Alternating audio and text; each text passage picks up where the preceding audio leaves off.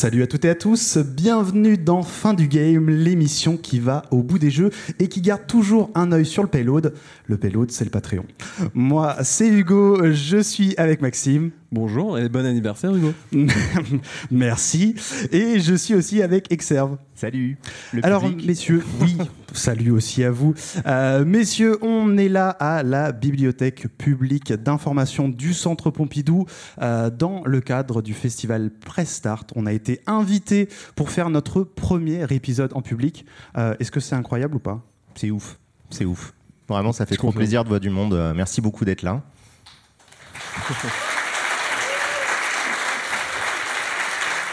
Et, euh, et bon anniversaire Hugo. Merci beaucoup. Alors, euh, bah, merci évidemment au euh, Festival Prestart de nous avoir invités. On est vraiment honorés euh, d'être là ce soir avec vous. Merci notamment à Michel André qui nous a invités, qui nous a accompagnés. Merci aussi à la régie qui a tout préparé au poil pour que ça se passe bien ce soir parce qu'il y a aussi une rediffusion du, podcast en direct sur la chaîne de la BPI. Donc, merci à elle et eux de nous avoir accompagnés. Merci aussi à l'équipe de Trilogue qui est avec nous, qui va traduire cette émission en langue des signes, euh, notamment pour le live. On est euh, bah, honoré aussi d'être euh, accompagné euh, d'elle pour cette émission, donc merci beaucoup. Et puis on a aussi une dessinatrice qui est avec nous, Margot Spindler, qui fait notamment du dessin reportage et qui va nous dessiner pendant l'enregistrement du podcast, qui va capturer de son trait ce moment. Donc voilà, on est aussi très content de l'avoir avec nous et Incroyable. on est impatient de voir le résultat sur les réseaux sociaux. On partagera tout ça. Et puis Merci à vous, à toutes celles et ceux qui ont fait le déplacement pour nous voir euh, ce soir. On est très content de vous voir euh, nombreux et nombreuses. Est-ce qu'on peut dire que la salle est pleine? Quasi, hein. Quasi, ouais, ouais, là, quasi. on y, on y est presque. Hein. Parce qu'on peut mentir sur l'audio. Moi, je Ah voulais oui, mentir oui, un euh, petit peu, dire que voilà, c'est bah, plein à craquer. Il y a des gens qui ont dû faire des roulades et, tout. Pour une première fois, remplir un stade, c'était pas si évident, mais on y est presque. Hein. On à n'est pas peu très de loin. choses près, Ouais, ouais. à peu de choses près. Donc euh, merci énormément d'être venus aussi euh, nombreux et nombreuses pour euh, cet enregistrement. Euh, ce soir. On est là pour parler d'Overwatch puisque euh, le festival Prestart euh, se concentre notamment sur l'e-sport, c'est la thématique. Donc on a décidé de faire notre épisode sur Overwatch. On va revenir sur la conception du jeu, on va revenir sur ses ambitions, sa formule, pourquoi euh, ce jeu il a réussi à autant fédérer autour de lui quand il est sorti. Et puis on va revenir voilà sur son sur son destin dans l'e-sport, dans la culture vidéoludique, sachant qu'on est quasiment un an après la sortie d'Overwatch 2. C'est ça, ouais, je, Ouais, à quelques jours près. ouais. Et on est aussi à la veille de la fin de l'Overwatch League euh, de cette année. Donc euh, voilà, la, la pieuvre fin du game, comme d'habitude, elle fait son, son petit travail, quoi, tout simplement. on est toujours euh, dans le timing Overwatch 2 qui a littéralement remplacé le jeu, euh, ce qui fait qu'on ne peut plus jouer à Overwatch 1 Mhm. aujourd'hui et c'est la première fois qu'on fait ça dans fin du game, un jeu auquel on ne peut pas jouer. vrai. On Bravo peut le préciser, nous on parlera principalement du 1, de temps en temps on, fera, on parlera du 2, ce qu'il a éventuellement changé ou quoi, mais on va parler par exemple de 6 versus 6, voilà, ça n'existe plus aujourd'hui, vous, vous ne pouvez plus. Aïe, aïe, aïe. Avant de commencer, on va remercier notre sponsor Top Achat. Euh, si vous ne connaissez pas Top Achat, c'est un site sur lequel vous pouvez vous fournir en matériel informatique pour monter votre propre PC. Un PC, ça sert à faire du traitement de texte, ça sert à envoyer des mails, ça sert à utiliser un tableur, mais ça sert aussi à jouer aux jeux vidéo. Et si vous voulez jouer aux jeux vidéo, il faut des bons composants. Donc vous pouvez aller euh, sur Top Achat. Qu'est-ce qui se passe? Euh, je, je vais sur Top Achat, je fais quoi, Benoît? Eh ben écoute, tu te crées un compte, voilà, comme ça tu vas pouvoir sauvegarder toutes tes petites configurations. En gros, il y a un outil euh, sur euh, Top Achat qui s'appelle le Configomatic. Je sais pas du tout comment ça se traduit en langue des signes, je suis désolé. Euh, mais euh, donc en fait, ça vous permet de vraiment créer votre configuration de A à Z avec une espèce d'assistance vraiment très bien foutue. Vous n'allez pas vous tromper sur la taille des pièces, sur l'alimentation, combien vous allez avoir de watts, de machin, etc. Donc vous pouvez vous faire votre petite config et à la fin vous appuyez sur hop acheter et puis ça y est, ça arrive chez vous en quelques minutes. À Et puis, peine. si- et Par puis s'il drone. reste- et puis s'il reste des questions, hein, vous connaissez, hein, dans les réseaux sociaux, ils sont partout, on a essayé de les piéger, on n'a pas réussi, Euh, voilà, peut-être que vous en trouverez un, mais a priori, Ils sont Euh, sur ils sont Twitter, là. Blue Sky, sur euh, Mastodon, on a, on a déjà Ouais, essayé. ils sont ouais. partout. Ils sont partout et si jamais vous faites un achat, n'hésitez pas à dire que vous venez de notre part, parce que nous c'est bien pour la négociation. Voilà. très merci énormément en tout cas à Top Achat de sponsoriser fin du game. On va pouvoir commencer cet épisode. On va s'écou- Qu'est-ce qu'on qu'est-ce qu'on écoute? Le, le main theme que vous n'entendrez pas, puisque voilà, vous êtes aussi là pour voir un peu la, la réalité d'enregistrement du podcast. Nous, on s'ambiance pas, on dit juste on va écouter ça et il se passe rien après. Donc, euh, si nous on n'écoute pas, il n'y a pas de raison que, que vous écoutiez aussi. Je suis désolé. Mais imaginez la musique des Avengers, voilà. Et c'est tout. Voilà, c'est petit- juste ça. Il n'y avait pas d'autres. euh, Est-ce que quelqu'un veut le me me me? Hmm, Ah, il la connaît. euh, Ouais, ça fait genre. tin, tin, tin, tin, tin. Waouh Bravo Bravo Maxime. Merci. Est-ce qu'on en fait une, une autre pour le podcast, pour le vrai, pour la version audio, pour les gens qui nous écoutent? Non, tant pis. Eh ben, On on se retrouve juste après ça. En fait, on se retrouve là maintenant direct. hein, C'est juste la musique. Vous pouvez rester. Hein. Restez. Ouais. Alors, Overwatch, c'est sorti le 24 mai 2016 sur PC, sur PS4, Xbox One, et puis c'est arrivé sur Switch fin 2019. Est-ce que quelqu'un parmi cette équipe de professionnels a joué sur Switch à Overwatch? C'est bien ce qui me semblait. C'est qui Euh, l'équipe de professionnel public parce C'est que non, c'est vous. ah, C'était ah vous. oui, je parlais de nous effectivement. Ah non. Euh, donc c'est édité et développé par Blizzard. On va pas revenir sur toute l'historique de Blizzard. Je ne sais pas si on l'a déjà fait, mais de toute façon on n'a pas le temps. Par contre, on va essayer quand même de donner un peu de contexte et euh, revenir peut-être à l'aube des années 2010. En gros, c'est qui, c'est quoi Blizzard, où ils en sont. Euh, globalement, c'est un énorme studio de jeux vidéo et niveau moula, ça se passe bien. Bah, ça se passe d'autant plus bien que ça fait maintenant 6 ans qu'ils ont lancé un petit jeu indé qui s'appelle World of Warcraft, euh, qui est euh, juste le plus gros MMORPG euh, de, de cette époque, euh, puisque du coup ça fonctionne par abonnement. hein. c'est vraiment euh, des, des- des millions de torrents de, de blé qui tombent tous les mois. Ils ont sorti plusieurs extensions. Ils ont sorti entre temps également StarCraft 2 euh, pour Maxime, juste pour lui. Voilà, ils ont, et ça fonctionne plutôt bien. En tout cas, à ce moment-là, ils sont un petit peu, on va dire, euh, il y a cette histoire des trois boîtes à acheter qui fait grincer des dents. Ça continue de grincer des dents en 2012 quand il y a Diablo 3 qui sort avec la fameuse erreur 37. Le jeu était un full jeu en ligne et surtout, bah, il a connu le destin euh, qu'on connaît, qu'on a expliqué dans un épisode de fin du game. Une très bonne émission euh, qui va au bout des jeux. Euh, on a fait un épisode déjà consacré à Diablo 3, donc vous pouvez l'écouter. Euh, en revanche, niveau thune, ça c'est quand mais même. par contre, ça s'est très bien vendu. En fait, c'est ça qui est rigolo, oui. c'est que le jeu, il a pas forcément une aura de euh, grand succès, jeu euh, culte, etc. Mais par contre, bah, ça s'est vendu euh, énormément par camion, quoi. Ce qui s'est également très bien vendu, même si c'est gratuit, c'est les paquets de cartes de Hearthstone, puisque du coup, c'est arrivé en 2014. Ça, ça fait euh, bientôt 10 ans maintenant que c'est sorti Hearthstone. Euh, du free-to-play, voilà, les jeux de cartes, je pense Hearthstone. Vous connaissez Oui, ils connaissent, c'est bon. Ils ont l'air d'être au courant. Il y a Heroes of the Storm, ça vous l'avez peut-être oublié, euh, le ex-Blizzard Dota, ex-Blizzard All-Stars, qui est sorti en 2015, vraiment un an avant Overwatch. C'était leur MOBA. On peut rappeler que pendant euh, le début des années 2010, euh, Blizzard a eu des, des petits, euh, appelle ça, des petits soucis judiciaires avec Valve, un autre petit studio, pour la récupération de Dota. Parce que voilà, plus pour l'historique, Dota c'était un mode de Warcraft 3. Ça, ils ont récupéré ça et ils sont signés avec Valve pour faire Dota C'est 2. une équipe qui s'est barrée Ouais, ouais, en ils fait avec le barrés, projet hein, avec ils le sont allés voir hein. Valve. Voilà. Entre temps, du coup, ils ont perdu en fait leur procès Blizzard. Donc, ils ont dû renommer le projet Blizzard Dota, etc. Et ils ont rajouté dans leurs conditions générales d'utilisation que n'importe quoi que vous faites avec les jeux over- euh, Blizzard, ça leur appartient. C'est à eux. C'est foutu. Vous pouvez pas refaire euh, le délire de Dota.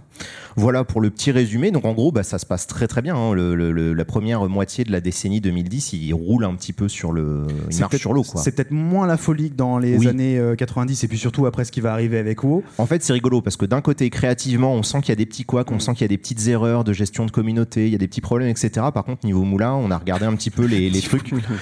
Non, mais c'est-à-dire qu'en fait, post, enfin, près 2004, ils font des années à un petit peu moins d'un milliard de revenus par an. Passé 2004 avec World of Warcraft, on passe très très vite au-delà du milliard chaque année.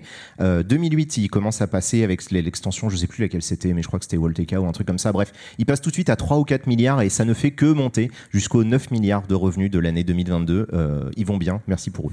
Bah, J'ai acheté trois fois StarCraft 2 quand même. Ah bah, grâce à toi, c'est grâce à toi. euh, J'ai acheté trois fois Diablo 3, donc c'est un peu grâce à moi aussi. Et puis il y aura même un film, hein, ils vont faire un film. World c'est vrai, j'avais oublié. Oui. euh, Qui a vu bien, le film de World of Warcraft 2007 Vrai. ah, oh, quand même, une Ouais, 20 il y a mains du levées monde à peu quand près, même. je dirais. Ouais, il y avait Et eu des qui gens l'a aimé Qui a aimé, ouais. Ah, c'est bien. Ah, ça- ça- ouais, ouais, d'accord. ouais. 6 mains Voilà. levées. Très bien. Bon, on va passer maintenant à la création d'Overwatch. On va pas mal mentionner un nom qui est celui de Jeff Kaplan, qui a été vraiment bah, le visage euh, d'Overwatch tout au long de la communication euh, autour du jeu. Juste pour rappeler, euh, c'est qui ce gars, d'où il vient? Alors en fait, c'est un ancien modeur qui vient de la scène FPS. Il jouait beaucoup à Half-Life, etc. Il s'est retrouvé un peu par hasard, enfin, je pense comme beaucoup, pour manger comme testeur sur Warcraft 3. Euh, et en fait, il a grimpé les échelons petit à petit. Et c'est lui qui est responsable en grande partie du design de tous les raids de euh, World of Warcraft. Donc c'est juste devenu un des, euh, un des plus gros noms euh, de Blizzard dans quelques années, quoi. Ouais, il a vraiment monté les échelons jusqu'à devenir bah, lead designer et puis après game director sur Overwatch. Mais c'est vrai que c'est assez amusant qu'ils viennent du FPS parce que Mm. bon, bah, du coup, maintenant qu'il y a Overwatch, on, on comprend un peu mieux les choses. Mais l'ADN de Blizzard à l'époque, c'était pas du tout ça parce que c'était vraiment du RTS, donc du jeu de, de stratégie. Et Bah oui, Diablo. parce qu'ils avaient leur. Ouais, c'est ça. Et pendant euh, des années, enfin même pendant 17 ans, il n'y a pas eu d'autre chose que du RTS et Diablo. Donc Overwatch, ça a été fait euh, sur les cendres du projet Titan, parce que c'est comme ça dans le jeu vidéo, il faut des projets qui ont des noms, euh, qui envoient un petit peu, euh, qui était un jeu qui était développé en interne chez Blizzard entre 2007 et 2012. C'était un shooter futuriste, donc un truc qui se passait dans, en mode science-fiction, c'est le futur. On jouait un mercenaire qui travaillait pour des grosses corporations, des trucs comme ça. Voilà, un petit esprit un peu cyberpunk. Et niveau gameplay, il y avait deux points vraiment importants, c'est que déjà il y avait des classes de personnages, donc voilà, ranger, jumper, shooter, on reviendra un petit peu là-dessus, mais il y avait vraiment cette idée de créer des capacités différentes en fonction du perso euh, qu'on qu'on créait, et qui était un peu à la Diablo, c'est-à-dire qu'on allait aussi progresser dans le temps et débloquer plein de capacités, progresser, etc. Sachant qu'il y avait aussi l'ambition d'en faire un MMO, puisque bon, à cette époque-là, euh, voilà, on est en 2007, euh, vu toute la thune qu'ils font avec WoW, ils se disent peut- peut-être que le prochain jeu, faut aussi que ça soit ça. Et puis c'était, enfin, je sais pas si les gens se souviennent à l'époque sur les forums, mais c'était vraiment le, le prochain jeu Blizzard. Ça faisait partie de ces, ces- ces légendes urbaines en fait. Dès qu'il y avait une annonce, un début de rumeur, c'est comme Bloodborne PC quoi. Ça fait partie des trucs. euh, dès qu'on en parle, euh, les gens commencent à s'exciter ou Hollow Knight Silksong ou des trucs comme ça. Ça existe Mais ça Oui, oui, ça existe, ouais. Et donc le projet Titan, bah, c'était, est-ce que c'était le MMO StarCraft? Il y avait StarCraft Ghost qui avait été déjà annulé, qui était censé être un jeu de tir aussi. Donc on se disait, ben, peut-être qu'ils vont réussir à faire un jeu. Et bref, pendant des années, on n'a pas eu de news de ce projet Titan, mais en fait, en interne, eux, ils ont euh, annulé ça donc en 2012, tu le disais. Ouais, c'est ça. Donc, et juste pour le dernier point qui est important, en tout cas pour le lier à Overwatch, c'est que esthétiquement, c'était un croisement entre du StarCraft 2 et euh, Les Indestructibles, le film de, Pixar, donc des super-héros, des trucs comme ça. Voilà, si vous pensez Overwatch, ça doit euh, faire euh, allumer une petite loupiote. Mais effectivement, le projet va vraiment être bah, kill, annulé en 2012. Euh, ils n'arrivaient pas à trouver la formule. Nous, on se dit peut-être qu'il y avait ce problème de scope parce que voilà, l'ambition de faire un MMO plus un shooter avec des classes, etc. En fait, à cette époque, euh, c'était peut-être un peu euh, compliqué. Bah, de toute façon, à partir du moment où World of Warcraft sort, le, le- le marché est quasiment déjà bouché parce que bah, du coup, ils allaient être en concurrence avec eux-mêmes. Ils allaient devoir trouver un modèle économique dans lequel les gens allaient payer deux abonnements, euh, jouer entre eux. Enfin, tu vois, c'était, ça devait être assez compliqué de se dire, on va euh, entrer en concurrence avec notre jeu le plus rentable de toute l'histoire. Et, et ça, c'est un problème marché, mais il y a aussi un problème de design. Voilà, ils n'arrivaient pas forcément à, à trouver leur jeu, quoi, tout simplement. Il y a peut-être à Et- trouver, tu vois, une formule qui distingue en fait. hein, de... Parce que si c'était juste pour jouer à WoW, mais avec des gens qui font piou-piou, est-ce que ça allait réussir à marcher, quoi? On ne le saura jamais. Euh, mais en tout cas, le projet est annulé. Et en fait, ce qui va se passer, c'est que euh, les boss de Blizzard vont dire à cette équipe, qui est donc notamment dirigée par Jeff Kaplan, euh, ben, on vous donne six semaines et on vous donne euh, ce temps-là pour essayer de trouver un nouveau pitch et pour essayer de développer un projet. Sinon, ben, on vous répartit tous euh, et toutes sur d'autres équipes et euh, c'est terminé. Et ce qui va se passer, c'est qu'ils vont prendre ces fameuses classes euh, du, projet de Titan et ils vont les transformer en héros. Il y a notamment une classe qui était la classe du Jumper, qui était un personnage qui pouvait avancer, dasher très rapidement et puis revenir en arrière dans le temps, manipuler deux armes. Et bah, c'est le personnage qui deviendra Tracer que vous voyez effectivement juste derrière nous. Et en fait, ils vont faire ça pour toutes les, les classes. Il y a une classe qui, de- qui s'appelait littéralement le Reaper, qui va devenir le, le, le Reaper, ou je sais pas, il s'appelle Reaper? Il s'appelle Reaper. ouais. euh, en anglais, c'est faucheur en, Faucheur. français. Ah, Voilà. très bien. A Et-. Et euh, sinon, il y a d'autres classes qui seront un peu subdivisées. Notamment, il y avait une classe assassin qui deviendra Genji et euh, Hanzo. Donc voilà, ils vont vraiment partir de euh, ce taf-là avec toujours une idée en tête, c'est d'essayer de faire une sorte de concurrent à Team Fortress 2. Parce qu'il faut savoir, donc on le disait que euh, Jeff Kaplan, euh, il, était déjà sur les scènes de modding de, Half-Life, il était dans le FPS, mais surtout euh, chez Blizzard, bah, il jouait beaucoup, beaucoup à Team Fortress 2. Et c'est quelque chose qui les a un petit peu frustrés parce qu'ils viennent, donc comme tu as dit, de Team Fortress, de Quake aussi, et ils disaient il y avait, on a perdu quelque chose dans le FPS de l'époque, notamment sur euh, la mobilité, puisque le FPS de l'époque c'est beaucoup euh, Call of Duty, le réalisme, le militaire, et ils disaient c'était pas mal les grappins quand même, euh, les petits tremplins, Ils le disent comme ça. Ouais, Ouais, il- en il parle comme interview, ça, ouais. il parle comme ça, Jeff Kaplan.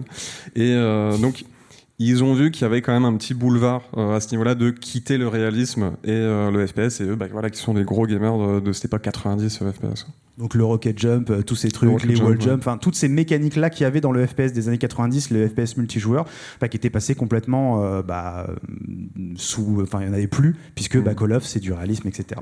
Et puis le deuxième truc qu'ils observent, c'est que bah il y a notamment les MOBA qui fonctionnent bien puisque bah euh, League of Legends c'est quoi, c'est 2010, 2011, ouais que ça commence, hein, c'est ça. Et donc bah là il y a une espèce de code de popularité qui monte et ils se disent, c'est pas mal ces héros différents là, les synergies, ça marche bien. Et en fait ils vont reprendre cette formule là sauf qu'ils vont juste dégager tous les mignons. Euh, vous savez, dans, League of Legends, c'est tous les petits personnages un petit peu euh, osef qu'on va tuer tout au long de la, partie pour se concentrer vraiment sur les héros. Pour la sortie, ils arrivent avec 21 héros. Hein, c'est euh, ça qui sortira en mai 2016. Et là, évidemment, ça a été un énorme travail itératif pour essayer de trouver ces héros il y a, euh, en fait, je, je, voulais juste rebondir sur ce que tu disais sur le côté 21 héros et sur le côté 6 semaines. Ça paraît très peu, mais en fait, ce qu'il faut comprendre, euh, je vous invite pour les gens qui nous écoutent et qui sont là en vrai d'aller regarder euh, les, les, fameuses conférences GDC. L'année 2017, il y a quasiment que des conférences de Blizzard. Ils ont vraiment occupé le terrain. Et il y a notamment donc les, les, les, les, deux directeurs créatifs, enfin, artistiques, qui expliquent que bah, ils étaient tellement frustrés d'avoir bossé autant d'années sur Titan pour rien, parce qu'il faut savoir que dans le jeu vidéo, si vous travaillez pendant des années sur un jeu mais que ce jeu n'est pas shippé, enfin il n'est pas vendu, euh, bah, vous pouvez pas le noter sur votre CV. Donc vous n'avez pas le droit de le montrer, vous avez signé des NDA, etc. Donc tu, bosses pendant 5 ans, mais tu rien à montrer pour ces 5 années-là. Ils étaient très frustrés et donc ils avaient qu'une envie, bah, c'était de réussir à montrer quelque chose. Et donc ils ont bourriné pendant des semaines et des semaines et des mois. Euh, c'est tous des fanats de comics, c'est tous des fanats de X-Men, Avengers, etc. Et donc ils sont arrivés très rapidement avec cette idée de, de monde de Overwatch et donc de ces fameux 21 héros. Ouais. Donc beaucoup de développement, beaucoup d'idées qui seront euh, mises à la poubelle. Il y a d'autres idées qui seront mises plutôt au congélateur et qui deviendront bah, de nouveaux héros et héroïnes sur la suite. Puisque il y en a combien aujourd'hui? On avait regardé, c'était euh, c'était 36, 38. Ouais, on a dû dépasser le 30 largement. Le, travail était bien fait, très bien. euh, autre choix important, c'est qu'ils ont essayé de pas partir sur des modes de jeu très compliqués parce qu'ils voulaient pas partir dans tous les sens. Encore une fois, ce qu'il faut comprendre avec Overwatch, c'est que c'est vraiment les héros et les héroïnes qui sont vraiment les stars du jeu. Et donc ils sont partis sur des modes assez simples. Ils ont repris le mode donc du payload de, de Team Fortress. Juste, c'est quoi concrètement le payload? Il y a donc une, euh, une, équipe attaque et une attaque défense. Vous l'avez vu, c'est un peu moi là, le, dictionnaire, le lexique Overwatch, euh, le, le référent. C'est pour ça. Combien d'heures, Maxime? Euh, beaucoup. c'est pour ça, ça se compte en milliers. Hein, c'est pour ça. Je parle pas énormément, mais il y a un moment, ça va venir, vous inquiétez pas. et donc le payload, donc repris de TF2, comme tu le dis, il y a l'équipe qui attaque, qui en fait peut pousser un chariot. Le chariot avance automatiquement quand l'équipe attaque est à côté. Et le but, c'est de l'amener à l'autre bout de la map, tout simplement. Et les défenseurs essayent d'empêcher que le chariot arrive au bout. Et les deux autres modes, c'est de prendre des points sur la map. En gros, c'est ça. Tu as les captures de points, encore une fois, avec une équipe attaque, une équipe défense. Et un autre type qui s'appelait King of the Hill, où là, c'est une map symétrique, donc il n'y a pas vraiment d'attaquant et de défenseur tout le monde va essayer de capturer le même point euh, ok au milieu. Et pour la mini anecdote, euh, le truc capturer le point, euh, équipe attaque, équipe défense, ça n'existe plus dans Overwatch 2 parce que la commune n'aimait pas trop ce mode. Et puis surtout, ce qui est important à noter, c'est qu'il n'y a pas de mode deathmatch, donc pas de match à mort par équipe. ce qu'on retrouve, je sais pas, il y avait dans les Call of de l'époque, c'est aussi un peu le cas dans, dans CS. Euh, pourquoi? Parce que bah y a des héros qui sont pas forcément designés pour tuer. Et encore une fois, l'objectif c'était de toutes et tous les mettre en valeur. Et donc forcément, si on crée des modes de jeu qui étaient focus sur l'attaque et le kill, eh bien ça allait pas fonctionner. Donc là, c'est que des objectifs et c'est vraiment ça qui donne euh, bah, la dynamique du jeu. Bah ça et le fait de jouer en équipe, c'était vraiment super important pour eux que, en gros, dès le début, il fallait jouer une équipe de héros et donc avec des rôles et des, bah, des, des archétypes un peu différents, quoi. L'autre point important, bah, c'est de sortir ça sur PC et console, parce que bah, même si c'est vrai qu'on pense souvent FPS et PC, en fait le marché des consoles euh, du FPS il est énormissime. Donc là aussi, il y a eu un gros effort qui a été fait pour euh, faire que les héros fonctionnent, peu importe euh, quel périphérique on utilise, que ce soit une manette ou un clavier souris. Et c'est pour ça qu'il y a des, persos qui sont bah, beaucoup plus abordables, où il n'y a pas forcément besoin de viser. Il y en a d'autres, il faut bien mieux viser. Et ceux où il faut bien mieux viser, sur console, il y a un gros travail qui a été fait sur l'assistance à la visée. Ça, on le sait, hein, aujourd'hui, euh, sur les modes console, euh, voilà, il y a vraiment une assistance, il y a plein d'outils qui vont permettre de nous aider à viser correctement, alors que sur PC, c'est les inputs, euh, c'est les inputs purs. Mais voilà, c'était un truc hyper important bah, pour pouvoir en vendre ben, tu vois, on est début des années 2010, donc la Play 4 sort en 2014, ça devient quasi, enfin, en un an, elle a déjà une courbe de vente Mhm. qui est similaire à celle de la Play 2, qui reste encore aujourd'hui la, la console la plus vendue euh, de, de l'histoire. Donc forcément, il voit bien que le marché console, il a explosé. Surtout que bon, euh, tu vois, on est quoi? On est en 2012 quand ils viennent d'annuler Titan. On est vraiment au début de la phase où le marché PC remonte en fait. C'est-à-dire que le- le- les jeux indés commencent à sortir. Ça paraît rigolo de dire ça alors que ça fait que 10 ans, mais on commence à avoir vraiment beaucoup de jeux indés qui sortent. Et Steam euh, a complètement tué le marché de l'occasion et du coup le piratage réduit des- légèrement, on va dire, et bah, le marché PC reprend un petit peu de- du poil de la bête. Bah, globalement, tout va bien. C'est-à-dire que Oui, les, oui, consoles se bien. vendent bien, Voilà, les ouais. PC sont- donc euh, on peut bombarder. Mais c'est un truc où il était bon de rappeler, je me souviens dans les années, on va dire euh, 2010-2015, où il y avait ce côté euh, PC Master Race, tu sais, les gens qui étaient, ouais, le jeu PC euh, c'est trop joli et tout, mais euh, tu pourrais répondre, ouais, mais en fait, les jeux dont tu parles, ils sont financés, enfin, ils n'existeraient pas, en fait, s'il y Mhm. avait que le marché PC, parce que là, on devient, comme tu le dis, en fait, il faut que tu le vendes sur console et sur PC quand tu fais un jeu à gros budget. On va revenir maintenant un petit peu sur la campagne marketing euh, qui a été faite autour d'Overwatch parce que euh, au-delà du design, hein, on sait que sur ce genre de production, euh, la partie marketing maintenant c'est quasiment le même budget que le développement. Et là, c'est vrai que Blizzard ils ont fait un travail pour essayer vraiment d'être le plus euh, carré possible à, à l'annonce d'Overwatch euh, notamment. Le jeu, il a été révélé donc en novembre 2014 à la BlizzCon. On peut peut-être rappeler ce que c'est que la, la BlizzCon? Et bien pour vous expliquer à quel point Blizzard c'est un studio important, eux ils ont leur propre salon. C'est-à-dire qu'à l'époque il y avait l'E3, euh, RIP, F, vous vous en souvenez.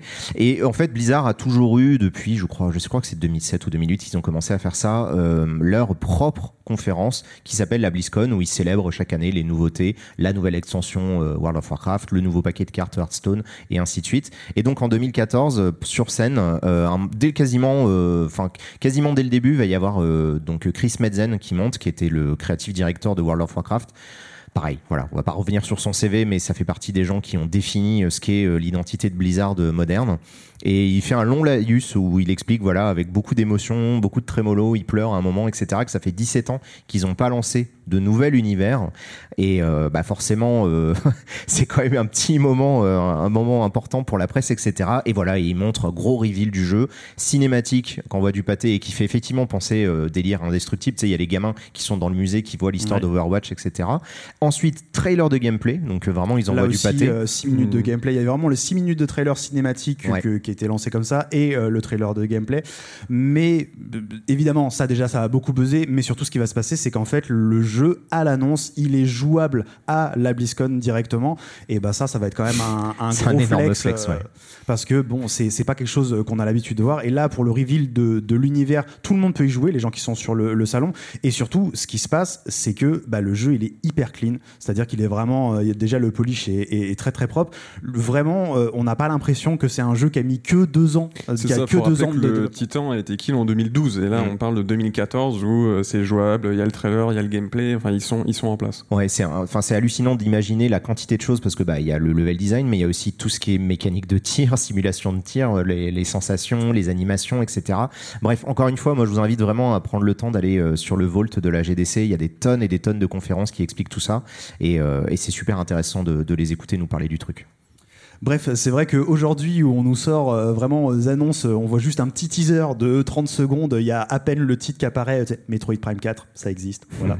Mais euh, là, aujourd'hui, se dire qu'il lance un jeu carrément que c'est jouable et ça a permis vraiment d'impressionner la presse et en fait de mettre tout le monde euh, sur le bateau euh, et, et tout le monde était hypé en fait. Et ça y est, Overwatch existait, le nouvel univers de, de Blizzard.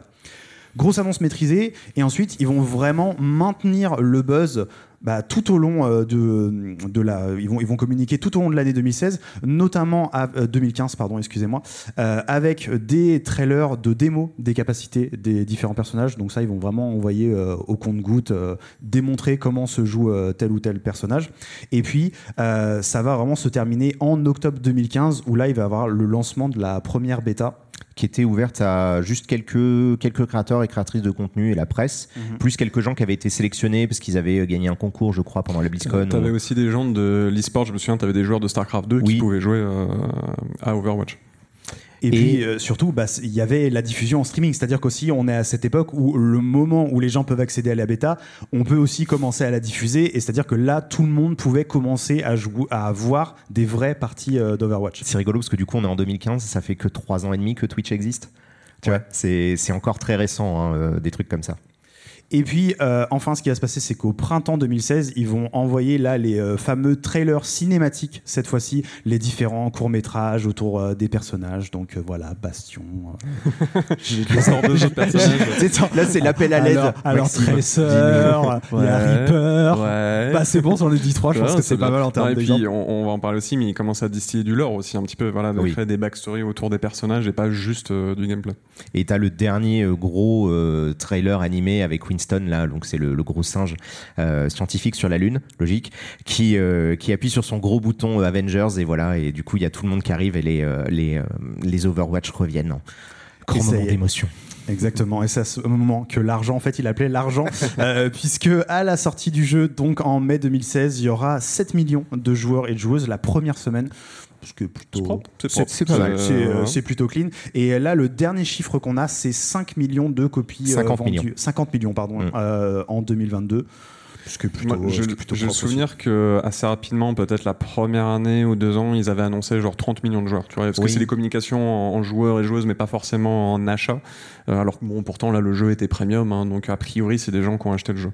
Oui, c'est vrai qu'on l'a pas précisé, mais euh, en fait, ça peut paraître surprenant que ça soit un jeu comme ça, qui était pas en free-to-play, qui était euh, du coup euh, payable, enfin voilà, en Mhm. premium comme on dit. Il était à 40 euros sur PC et euh, 60 sur console. Mm. 40 euros sur PC, qui était un bon prix, enfin vraiment Bah oui, prix oui. honnête. Les gens sur console comme d'hab, Ouais. qu'ils sont là juste pour financer le reste. Mais euh, sans doute parce que c'est toujours le cas aujourd'hui, mais eux, alors non, maintenant Overwatch 2 est sur Steam, mais à l'époque, pour jouer à Overwatch, il fallait passer par Battle.net, qui est le, enfin, le store euh, propriétaire. Donc eux, ils touchent 100%, je sais pas, on a déjà dû le dire, mais par exemple sur Steam, euh, quand vous achetez un jeu, il y a 30% qui va à Steam et le reste euh, qui va à l'éditeur. Donc il y a 20 balles sur les 60 qui vont euh, à Valve. Ce qui n'est pas le cas via Battle.net. Très bien, eh bien merci pour ces mathématiques. Et puisqu'on parle d'argent, euh, c'est le moment de vous rappeler que vous pouvez nous soutenir sur Patreon. Euh, c'est simple, vous allez sur le lien qui est dans la description et pour 1 euro, 2 euros ou plus, pour le prix par exemple d'un café parisien, euh, vous pouvez euh, soutenir 25 euros. euh, et euh, la, la pérennité de cette émission. Donc voilà, merci à toutes celles et ceux qui nous rejoignent sur Patreon. Est-ce qu'il y a des gens de Patreon là sur le en vrai en public Sur- Merci beaucoup. Merci. Merci, à vous. Merci à vous. À la fin, on refroidira la question. Il faudrait que vous soyez plus nombreux. Voilà, on va faire passer un petit chapeau après. euh, voilà. Euh, très bien, on va passer alors à l'histoire d'Overwatch. Bif bof parce que euh, bon, c'est pas vraiment un jeu qui pose une histoire linéaire qui va avoir un début, une fin. En revanche, il y a quand même une grosse envie qui est euh, bah, celle de poser un univers et puis euh, un lore en fait. Oui, en fait, ils ont eu un, leur espèce de credo qu'ils ont mis en place très tôt dans la, dans la création de l'univers. C'était euh, un, un futur pour lequel on avait envie de se battre. Parce que, évidemment, le futur, c'est quelque chose plein d'espoir. hein, Mhm. euh, tout le monde Mhm. est au courant. Et donc, ils ont imaginé une version alternative de la Terre où tout va bien. la, la pollution, tout ça, c'est fini. Tout le monde a des robots. Et donc, ça se passe aux alentours des années 2070. Les robots, bah, comme souvent les robots, ils, se, ils atteignent une- un état de conscience. Il y a la singularité. Et ils décident de se rebeller face à l'oppression humaine. Et donc, les humains, ce qu'ils font. euh, comment ça? Toi, Bah, pas ils, d'accord? disent, ils disent non. ah les oui, oui. humains, Voilà. les humains, Ah, ils disent non et ils se disent, bah, on va inventer une force de police qui va réprimer tout ça. Et donc, ils ont inventé les Overwatch. Donc voilà, tous les héros que vous jouez, en fait, c'est des, c'est des fachos, tout simplement. C'est ça l'histoire euh, de- Bah, d'Overwatch non, hein, mais ça, littéralement, tu sais, donc Michael Chou, qui est le lead writer de, de l'univers, il, Il- explique il- ça. il- il- Il a dit, on est- we are, we are Dans the. Dans- dans- euh, on vous invite à voir le talk GDC. où Oui, il oui, oui, il explique. Non, mais du coup, tu sais, il est en train d'expliquer tranquillement que les robots se rebellent parce qu'ils veulent avoir les libertés et des droits équivalents aux humains. Et il dit, bah non, du coup, on a créé une de force et on les a tous tués. T'es là. Ah ouais, ok, bon, bah c'est ça les Overwatch, très bien. Bon, J'imagine qu'en détail, voilà, c'est probablement. Non, non, mais en fait, les robots, ça. ils étaient méchants. Voilà. Voilà, ou pas Il y a tous, des ou, robots qui sont méchants. je pense même qu'il y a des gens d'Overwatch qui ont dit, tu sais, il y a- il y, a des gens très bien aimables des deux côtés, euh, tout ça, tu sais. Il y avait un type qui s'appelait Trompe ou un truc comme ça. Non, j'en ai aucune idée. hein. Je- Vraiment, l'univers d'Overwatch, c'est en fait vraiment juste une petite backstory. On sait juste que 30 ans plus tôt, ça a été la guerre avec les robots qui s'appellent les Omnics. Euh, du coup, une fois que tous les robots ont été tués, les Overwatch, ils servent plus à rien, donc ils s'ennuient. Qu'est-ce qu'ils font? Ils veulent de l'argent pour leur retraite. Et donc, ils deviennent certains méchants et d'autres gentils. Et à la fin, bah, du coup, euh, on a re-besoin des Overwatch. Et donc, on va sauver la Terre en allant accompagner le payload. Oui, c'est là où il y a quand même une nécessité. C'est pas étonnant qu'ils se soient inspirés, tu vois, des Marvel ou comic books en général. C'est un jeu d'opposition. Il va y avoir les gentils, les méchants globalement. Tu veux une histoire un petit peu comme ça. C'est Ouais. ça, simple. Vraiment, l'inspiration X-Men, Avengers, elle est là. Il faut vraiment s'imaginer une équipe de nerds de entre euh, 30 et 50 ans. Euh, ils ont grandi avec ça, avec les comics, et euh, tout ce qu'ils ont envie, c'est de faire leur univers de comics à eux. Et Overwatch, c'est euh, littéralement ça, quoi. En revanche, ce qui est intéressant, c'est qu'il y a quand même bah, des envies de faire de la narration. Et là, ils vont vraiment reprendre le modèle qu'on trouve à la fois dans les jeux de versus fighting. Donc, on pense à Tekken, je pense à Street Fighter, mais aussi bah, dans tout ce qui s'est passé avec les MOBA, euh, notamment League of Legends, avec les différents héros. Et ça, ça passe par euh, des, des vrais trucs qu'ils ont mis en place dans le jeu. Ouais, pour en revenir très vite fait euh, sur le versus fighting, tu vois, moi je me souvenais, j'avais euh, Virtua Fighter 2, je crois, sur euh, sur Mega Drive et c'était genre bah, dans la notice. En fait, dans le jeu, il n'y a aucune information quoi que ce soit. Et en fait, quand tu lis la notice, tu dis ah oui, mais en fait, il y a une histoire de tournoi, il y a une meuf qui cherche son frère, voilà. Enfin, donc c'est pour ça que quelle histoire. C'est ça. L'histoire de Tekken, quand même, toute la, la tragédie de la famille Shima qui envoie ses enfants dans le volcan. Enfin, je sais pas, c'est dur. Quoi. Pas mais je crois qu'il y a un gros délire autour de Tekken, ouais, de, ah mais l'histoire de Tekken, elle, est, elle est super travaillée. Hein. C'est ridicule, mais c'est rigolo. Dessus. Ah oui. Ouais. C'est pas gagné ça. Hein. Non, mais tu disais sinon, voilà, euh, qu'est-ce qui fait qu'on est exposé au lore euh, alors qu'on a, on en a rien à faire de l'histoire? Je prends un petit cas personnel. Hein. euh, dans le jeu, il y a beaucoup de voice line. En fait, les personnages vont beaucoup interagir entre eux quand on est dans le spawn et on comprend qu'il y a des camps qui se sont formés, que machin est la mère de machin, Anna est la mère de Farah, que Genji est le frère de Hanzo. Il y a plein de petites références comme ça et ça leur permet aussi. Euh, j'aurais pas d'exemple concret, mais parfois ils peuvent, je pense, teaser des futurs persos, évoquer des choses, des événements qui pourront vivre. Et puis bon, tu as l'univers étendu, entre guillemets, il y a des comic books, il y a des choses autour du jeu. Ça, pour le coup, moi j'en ai un d'exemple, puisque du coup, le, type avec son gros point là qui s'appelle. Doomfist. Doomfist, voilà, tu vois, c'était un type qui était mentionné régulièrement dans mmh, des dialogues. parce qu'il était, il était imaginé dès le début, mais ils l'ont teasé et ils l'ont sorti quelques mois après la sortie. Mmh. Au niveau de l'univers, on peut juste dire que bah, voilà, les différentes, euh, différentes régions, c'est des régions réelles, mais à la sauce Blizzard, donc il y a quand même vraiment ce travail euh, esthétique, euh, les, les, régions, les différentes régions, ce qui était quand même plutôt, plutôt canon. Ouais, bah, ils ont voulu en fait redonner un, un, cadre global, vraiment, c'était ça le terme qu'ils emploient en, permanence, c'est-à-dire qu'ils essayent de faire en sorte qu'on reconnaisse le Caire, Londres, New York, enfin il y, a une, y a une map plutôt Hollywood, donc des endroits de, de, de, la planète Terre en fait. Mykonos, il y a une, y a une oui, si tu veux, pas pourquoi. Ok, d'accord. Je ne saurais pas reconnaître Mykonos, mais il y a peut-être une map. Et, euh, et, du coup, ils ont voulu faire ça et ils ont voulu aller un petit peu plus loin dans cette idée de, de, de global. Ils voulaient aussi qu'au niveau de la diversité du casting, ça se ressente et qu'il y ait vraiment des héros et des héroïnes qui viennent du monde entier, qui viennent de tous les pays, de toutes les nationalités. Et ça passait notamment sur le choix des castings de comédiens et de comédiennes de doublage, euh, où en gros, ils, ils, se sont imposés de trouver une personne qui était issue de la culture euh, du personnage et qui parlait la même langue parce qu'en fait, ça c'est Max qui nous l'a appris en off. Euh, apparemment, quand tu joues dans le camp d'une personne, elle te parle en anglais. Euh, alors, il y a juste deux trucs. Euh, ah. Donc, premier, donc ils ont quand tu joues donc en anglais, il y a une vraie richesse d'accent. En fait, tous les personnages parlent en anglais, mais avec l'accent de leur langue originale, chose qu'on perd en VF, parce que c'est des acteurs voilà, français françaises qui, qui vont pas faire les accents. Marseillais il y a peut-être Marseille, peut-être que Widow, en fait, elle vient de Marseille, je sais pas. Euh, mais donc, déjà, tu as cette première richesse-là avec les accents, mais en fait, il y a certaines voice lines euh, qui sont dans une langue maternelle, et notamment les ultimates. Euh, mhm. donc, quand ils déchaînent une capacité spéciale, quand c'est un adversaire, c'est dans sa langue originale, et quand c'est dans ta team, il parle en, en anglais. C'est une façon un peu de distinguer. Et, euh, et, du coup, bon, alors c'est pas toujours évident parce qu'ils ont quand même vraiment un casting qui est relativement euh, divers. Euh, ils expliquaient par exemple que pour Lucio, qui est brésilien, ils ont pas réussi à trouver. Alors je sais pas, ils ont pas expliqué le pourquoi ils ont pas réussi à trouver d'acteur ou d'actrice, enfin un acteur en l'occurrence. C'est comme Hollywood quand ils cherchent quelqu'un qui parle bien français, ils, oui, ils, trouvent pas. Ouais, ils trouvent un... non.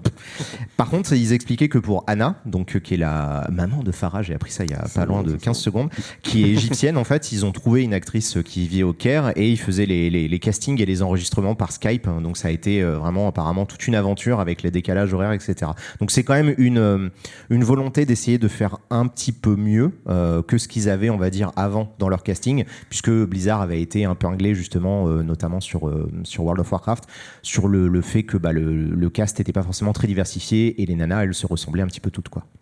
Bah alors c'est pas encore parfait, on peut le dire euh, sur Overwatch. Il y a quand même beaucoup de personnages féminins qui sont faits sur le même modèle, mais c'est vrai que versus à ce qui se passait euh, dans les années, au début des années 2010, c'était quand même, euh, il y avait du mieux quoi. Ouais, t'avais l'anecdote là. vous, avez peut-être vu cette époque-là. C'était en 2010, donc c'était la BlizzCon 2010. Il y avait une, une, jeune femme qui joue à WoW qui prend le micro pour poser une question aux développeurs à la fin d'une présentation et qui demandait pourquoi tous les personnages féminins des jeux ressemblaient à des, des modèles de Victoria's Secret. Et, et en gros, en fait face d'elle, elle avait cinq mecs morts de rire en disant et tu veux qu'ils viennent de quel catalogue à la place, tu vois. Donc il y avait vraiment ce côté-là où il s'en foutait un petit peu. on a eu une mini anecdote où Chris Metzen nous disait qu'en fait sa fille était suffisamment grande maintenant pour jouer à World of Warcraft et elle allait voir son papa en lui disant mais pourquoi toutes les filles elles sont en bikini? Et il s'est dit ah oups peut-être que dit, ah, ouais, ah putain c'est vrai peut-être faire un truc tu vois. Heureusement que sa fille était là hein, parce qu'il avait pas toutes ses collègues à ah côté. Bah non, non, non. Mais c'est heureusement merci la fille de Chris Metzen. Et sinon je reviens très vite fait un petit peu sur euh, la conception d'un personnage, la façon euh, dont ils abordent ça. Ils partent pas forcément en fait de euh, l'apparence, le background ou quoi. Ils vont vraiment partir d'une idée de gameplay et on le voit en, prototypage. par exemple, Farah, c'était Rocketman. Au début, il n'y avait pas d'idée de design ou quoi. Ils savaient juste que c'était une personne avec un lance-roquette. Ils prennent un perso existant qu'ils ont déjà, typiquement Soldier par exemple, et ils vont juste faire en sorte qu'ils volent, qu'ils tirent des roquettes pour voir si d'un point de vue gameplay ça marche. Ils ont vraiment l'idée de gameplay d'abord et après ils réfléchiront au personnage qu'il y a derrière. Bon, on va peut-être pouvoir commencer même à rentrer un petit peu dans euh, l'analyse plus euh, du design Overwatch. C'est un hero shooter, Maxime, c'est ça? Il serait peut-être temps de le, de le dire. C'est peut-être temps de le, le, dire. Oui, on aurait pu le dire dans le contexte, mais euh, parce qu'on a dit voilà, c'est en équipe avec des héros qui ont des capacités. Le terme hero shooter a été popularisé en, tout cas par ce jeu. Ouais. honnêtement, je sais pas si on parlait de hero shooter avant.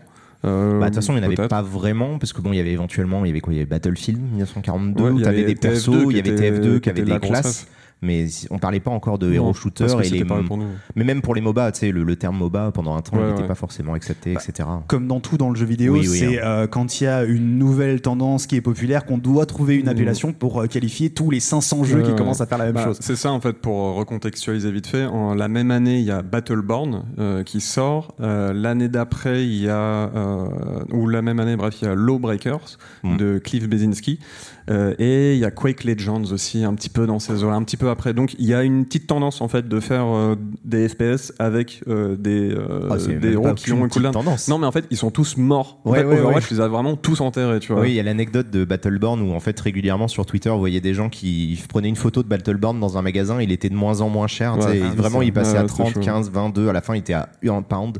Et je pense qu'à la fin, tu sais, tu achetais une bouteille d'eau, il t'en filait 4. Mais bon, on va poser les bases en gros. Donc Overwatch, c'est quoi? Euh, Je vais prendre Overwatch 1, donc en gros la période 2016-2022. Euh, donc c'est du 6 contre 6.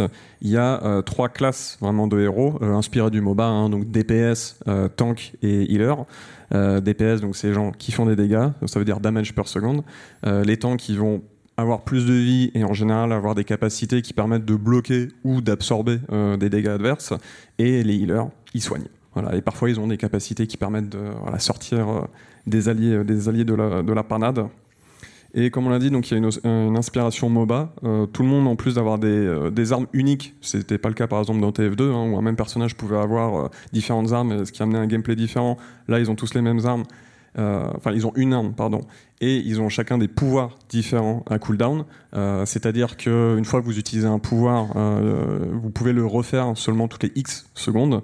Et il y a ce système d'ultimate euh, dont on a parlé, euh, dont on a parlé tout à l'heure. Ça, les pouvoirs à cooldown, ça vient euh, littéralement de Diablo. Hein. On est d'accord que c'est vraiment ça. Non, gros, ça, ça pour le coup, c'est WoW plus que, ouais, parce que Diablo c'était vraiment de la mana, mais c'est World of Warcraft qui, a, qui, a, popularisé cette idée de de cooldown tous les MMORPG. Hein. De toute façon, de 2004 à 2006, vous étiez en train de pianoter sur votre clavier comme ça en faisant 1, 2, 3, 4. Je trouve ça quand même super intéressant. Tu vois que ce jeu-là, ils ont fait un FPS, mais ça permet quand même de revenir à leurs racines à eux. Tu vois, des idées mécaniques qu'ils ont eues, qui ont été ensuite importées dans d'autres modes de mm. jeu, tu vois, et qu'on fait aussi la popularité du MOBA, et qu'eux, ils se le réapproprient mm. ensuite pour euh, bah, créer ce, ce Surtout que ça se nourrit eux-mêmes, parce que bah, Diablo 2, c'est la base de World of Warcraft. World of Warcraft a vachement inspiré aussi Overwatch sur pas mal de choses. Donc voilà, tout vient de Diablo. c'est ça qu'il faut retenir. Et donc il y a la possibilité de changer euh, de héros en cours de partie, euh, une fois qu'on est au spawn. Et donc tout ça, euh, donc les pouvoirs différents, le, fait de pouvoir switcher, fait que c'est une philosophie un petit peu de pierre feuille ciseaux. En fait, il y a une possibilité de créer des synergies entre les héros de, de, son équipe et d'avoir des contres. Euh, je vais donner des exemples concrets. Euh, par exemple, parmi les tanks, il y avait euh, Reinhardt, donc qui est un mec en armure assez balourd avec un énorme marteau et un gros bouclier. Et à côté de ça, il y a Zarya, qui peut, elle, elle est intéressante sur, son gameplay pur, puisqu'elle peut projeter des sortes de bulles protectrices sur elle et des alliés. Et quand cette bulle prend des dégâts, donc déjà la personne qui a cette bulle n'en prend pas, et ça donne de la force à Zarya. Donc il y a un petit gameplay cool où en fait elle est faible au début, elle doit timer ses bulles au bon moment pour sauver des alliés ou tout simplement au moment où ça prend des dégâts. Et euh, elle devient très forte en fait. Donc il y a un petit quand même juste un petit gameplay RPG entre guillemets euh, avec elle. Mhm. et donc là la synergie en fait euh, avec les deux persos que je viens de vous citer elle est assez évidente. J'ai dit il y a un mec qui a un marteau il y a quelqu'un qui peut la protéger. Et ben le mec avec le marteau il va foncer dans le tas avec euh, la bulle de Zarya qui va devenir plus forte parce qu'il prend des dégâts. En fait les deux pendant très longtemps ont été un des piliers possibles autour de, desquels une composition se, se crée Et donc c'est comme ça en fait euh, au sein des différents persos, il y a des petits duos comme ça qui vont ça, bien ouais. fonctionner et qui vont avoir des rôles justement euh, différents dans ce côté euh, pierre feuille ciseaux. C'est euh, cette histoire de dive, poke euh, et, et rush. Bah, dans les stratégies par exemple euh, il y avait Dive Qu'on connaît très bien avec. euh, bien sûr T'as vu, je, je sais même pas si c'est rush. Prenez des notes, euh, il y- y aura un quiz à la fin. Euh, mais un autre exemple de synergie qui est devenu, euh, enfin qui était une stratégie, c'était donc par exemple, il y a- il y, a des héros très mobiles, je, je reviendrai en détail un petit peu là-dessus, mais par exemple, il y a Winston, le singe dont tu parlais, qui peut sauter très loin, et il y a Diva, euh, qui est une espèce de robot qui peut voler aussi assez loin et projeter une matrice de projection. Euh, encore une fois, synergie un peu évidente, c'est-à-dire que les deux peuvent prendre des positions euh, avantageuses et un petit peu céder les uns contre les autres et foncer un petit peu sur une brebis galeuse. Et la dive, c'est ça en fait, c'est ces deux tanks-là, avec aussi typiquement, euh, ça peut être Genji, qui est un autre héros très mobile, qui peut grimper les murs, qui peut dasher, et Tracer, qui ne peut pas monter facilement, mais qui peut dasher et aller très rapidement derrière les lignes ennemies. Et elle, son rôle, parfois, elle elle toute seule, hein, c'est juste de- d'embêter les healers pendant que son équipe fait le taf. Euh, et il y avait bon, la petite couche hein, pour terminer vraiment la, la stratégie dive. euh, Il y a Zenyatta qui est un soigneur, mais qui peut aussi mettre un orbe euh, dont j'ai oublié le nom de Discord, je crois. Et ça a soufflé le public. Merci. Et euh, en fait, le- l'ennemi qui a cette arme prend, je crois, c'était 30% de dégâts en plus. Et donc, il y avait vraiment une stratégie. La dive, c'était l'équipe commence à un petit peu prendre position, aller autour, regarder un petit peu. C'est vraiment des lions. Hein. Regardez, euh, il y a un côté, on repère la brebis galeuse, il y a l'orbe de Discord et tout le monde fonce dessus.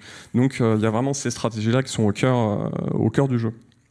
Et puis l'autre truc important, c'est aussi quand même de rendre les healers fun à jouer, c'est-à-dire qu'il n'y a pas seulement de créer des dégâts, on en parlait tout à l'heure, hein, pas faire du deathmatch, etc. Et là, ils ont fait un gros travail pour bah, rendre fun tout Mhm. simplement le, le fait de heal, quoi, que ce soit pas juste euh, en support et on s'en C'est un défi parce que ouais, en général, le, le fait de soigner, c'est assez euh, passif. Il y, a d'ailleurs- y a un perso hein, qui est comme ça dans Overwatch euh, que des gens aiment beaucoup jouer, hein, qui est Merci, où c'est un bâton, on va soigner une personne. Je vois quelqu'un qui fait oui, t'es- oui, j'aime jouer Merci. Euh, mais euh, ça, si tous les héros étaient comme ça, en fait, ça pourrait. Euh, bah, c'est pas un style de jeu qui convient à tout le monde. Et euh, typiquement, bah, les deux exemples qui sont intéressants euh, parmi les soigneurs, ça va être Lucio que tu citais euh, tout à l'heure, qui lui peut glisser sur les murs, qui peut euh, aller vite euh, parce qu'il a un passif qui fait que lui et son équipe va plus vite, euh, et il peut bah, jouer de façon agressive ou accompagner euh, son équipe dans l'agressivité.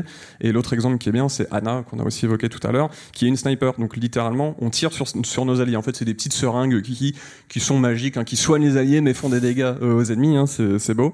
Mais donc ça demande une vraie dextérité. Euh, on doit vraiment, c'est un, c'est un gameplay euh, de, de DPS, hein, mais Mm. on vise nos alliés. Et on peut aussi la jouer de façon offensive. Et c'est un truc qui a toujours été important euh, dans la conception du jeu, parce que bah, les jeux Blizzard, la, la marque de fabrique des jeux Blizzard, en plus d'être bien fini, d'être joli, euh, bien lisible visuellement, etc., c'était de, de prendre un genre et d'essayer de l'amener un petit peu plus loin euh, que ce que ça faisait jusqu'à présent, et surtout de faire en sorte qu'un max de gens euh, puissent y jouer. Et bah, moi, typiquement, comme je sais pas viser, les persos que je jouais, c'était Reinhardt et euh, ou éventuellement, c'est vrai que merci, c'était pratique parce qu'une fois que tu avais bloqué quelqu'un, tu pouvais le suivre et t'étais là, bon bah bzz, voilà, tu vois, ça marche, c'est nickel. Et t'as des héros, autant il y en a que tu peux mettre un petit peu dans le même sac, hein, les, les- tu vois, les, les Cassidy, qui s'appelaient Macri au début, euh, les Soldiers, donc eux, voilà, le but ça va être de tirer sur des cibles en général mobiles.